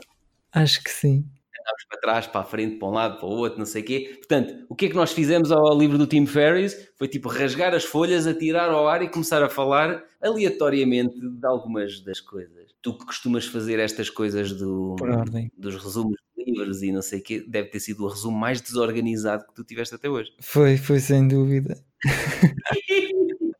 Destruíste tudo. As pessoas vão reagir. E, se gostaram na mesma, enviam uma mensagem, aqui uma mensagem a dizer se gostaram ou não. O tipo, pá, manda o Pedro embora, por favor. É o que preferiram, que assim ficamos Pronto. a ver o que é que vocês preferem. Olha, mas vamos, mas temos a ideia da quinzena, mantemos a rúbrica ou quê? A, ide a ideia, ah, se for ideia, está bem. A ideia, uh, tens uma ideia? Tenho, tenho. Então qual é a tua? Relacionada com este tema. É sim. É, é, relacionado com este tema, ouvi há dias no, no episódio 390 do podcast da Tim Ferriss Show. Ele disse que há uns anos ele estava ali numa fase da carreira dele. Sabes quando estamos estagnados e, e sentimos não sei como é que vou sair daqui, mas parece-me que estou em areias movediças e não saio do mesmo. Pá, temos isso às vezes na nossa vida. Pronto. Uh, também já senti isso várias vezes na vida. Na altura em que ele fazia investimentos, empresas. Ele deixou de, de ser investidor em 2016, acho eu. Ele falou com um investidor que é o Jerry Colonna e ele, na altura, colocou-lhe uma questão dura de resolver. Olha-te ao espelho e pergunta: de que forma é que eu estou a ser complacente em criar as condições que digo que não quero para mim? Ou seja, traduzindo isto para um português mais simples, de que forma é que eu todos os dias deixo ir andando estas coisinhas que eu não quero para a minha vida? de que forma é que eu detesto o meu trabalho, mas continuo a aceitar fazer aquela porcaria. Escreve isto. De que forma é que tu, complacente se calhar é uma palavra difícil, mas de que forma é que tu estás a permitir que determinadas coisas entrem na tua vida, mesmo não sendo coisas que tu queiras na tua vida, não sendo coisas que tu queiras para o teu futuro? E esta pergunta é muito difícil. E nós começamos até a pensar em pessoas de que forma é que eu estou a deixar determinadas pessoas afetar a minha vida pessoal e a minha vida profissional, exato, exato. mesmo às vezes apetecendo-me gritar e dizer desaparece da minha vida. Uhum. De que forma é que eu estou há 20 anos a aguentar este trabalho de apesar de eu saber que não é isto que eu quero para a minha vida? É muito interessante essa, essa pergunta. Não, é horrível. Nos próximos 15 dias vais-te olhar ao espelho todos os dias e vais dizer o que é que eu estou a permitir na minha vida e que eu não quero. E porquê que eu permito? Porquê que eu estou a continuar a permitir isto? Uh, podemos partilhar para a próxima? Não, eu, eu, faço este exercício, por isso é que muita gente diz que eu sou arrogante. Sim. E por isso é que a minha namorada diz: Bem, tu és frio e pragmático. Às vezes, quando ela, ela diz: Olha, não sei como é que. Não, não sabes? Eu vou-te já dizer. E ela: Pronto, mas tu és frio e pragmático, já sei que vem aí uma facada qualquer. De eu, este é um exercício muito difícil, mas eu tenho pautado a minha vida desta forma, que é, se eu não quero, eu não faço. Se eu não te quero aturar, eu não te aturo. Se eu não quero fazer isto, eu não vou fazer. Eu, eu, há uns anos até tinha uma expressão que quando éramos criança nós usávamos muitas vezes. Que as pessoas diziam, ah, vais fazer isto, não sei quem, sei quê. E nós batíamos o pé e dizíamos, tu não mandas em mim? Lembras-te? Sim, sim. Pronto, que era uma expressão espetacular. E então, às vezes, e às vezes eu estava a fazer um exercício deste género e pensava, mas porquê que aquela pessoa não sei quem, não sei E pensava, não vou fazer, porque ela não manda em mim. E porquê que esta situação me está a condicionar, não sei o que, não sei o quê. Não vou continuar assim, porque esta situação não manda em mim. É verdade. E acho que é se voltarmos às crianças de é fantástico. tu não mandas em mim. Isso é fantástico. E, e nós esquecemos isso, é, é verdade. Portanto, pensa o que é que tu estás a permitir na tua vida, apesar de saberes que não queres isso para a tua vida. Uhum. Lembra-te, ninguém manda em ti. É, muito bom. A minha ideia é dar espaço. Se tu queres que a tua vida mude, tens que dar espaço para conhecer novas pessoas, dar espaço para que novas coisas entrem na tua vida. Se tu, se tu continuares sempre tudo na mesma, continuar sempre com as mesmas pessoas, sempre com o mesmo dia a dia, não dás espaço para que novas pessoas entrem, para que novas coisas entrem na tua vida. Portanto, é preciso de vez em quando fazer uma espécie de limpeza e, e cortar, como o Tim Ferriss diz, cortar com pode ser notícias, se, se acharem que é, que é negativo, pessoas, pessoas. Uhum. Uh, e deixar entrar novas coisas na, na vossa vida pode, pode realmente fazer um, a diferença. Acho que resumimos aqui o livro da melhor forma que, que conseguimos, partilhando a nossa experiência também, como é que aplicamos uh, os conceitos na, na, nossa vida, e acho que isso também acrescenta mais valor do que só resumir propriamente o livro. Sim, para toda a gente que não acredita que isto é possível, partilhamos estas histórias para mostrar como é que o livro transformou a nossa vida. Muita gente pode pensar que isto é tudo inventado, Mas, tal como eu disse anteriormente, quem me conhece e quem conhece o meu percurso sabe que tudo aquilo que eu disse até aqui é verdade. Como já estamos a falar mais do sinho, quer dizer que o episódio está a chegar ao fim. E se por acaso detesta esta parte mais docinha no final, não se esqueça, envia-nos um e-mail a dizer parem com isso, seus tolos. Exatamente. Até ao próximo episódio. Até ao próximo. Muito obrigado por teres ouvido o episódio até ao fim, espero que gostastes.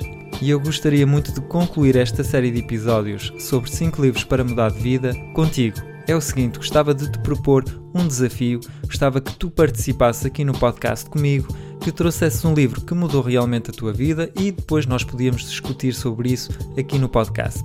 Portanto, se estás interessado em partilhar aqui a tua história, por favor envia-me um e-mail a francisco.blogac.pt Repito novamente, francisco.blogac.pt e diz-me sobre que livro gostarias de falar no podcast e porquê. Muito obrigado e até breve!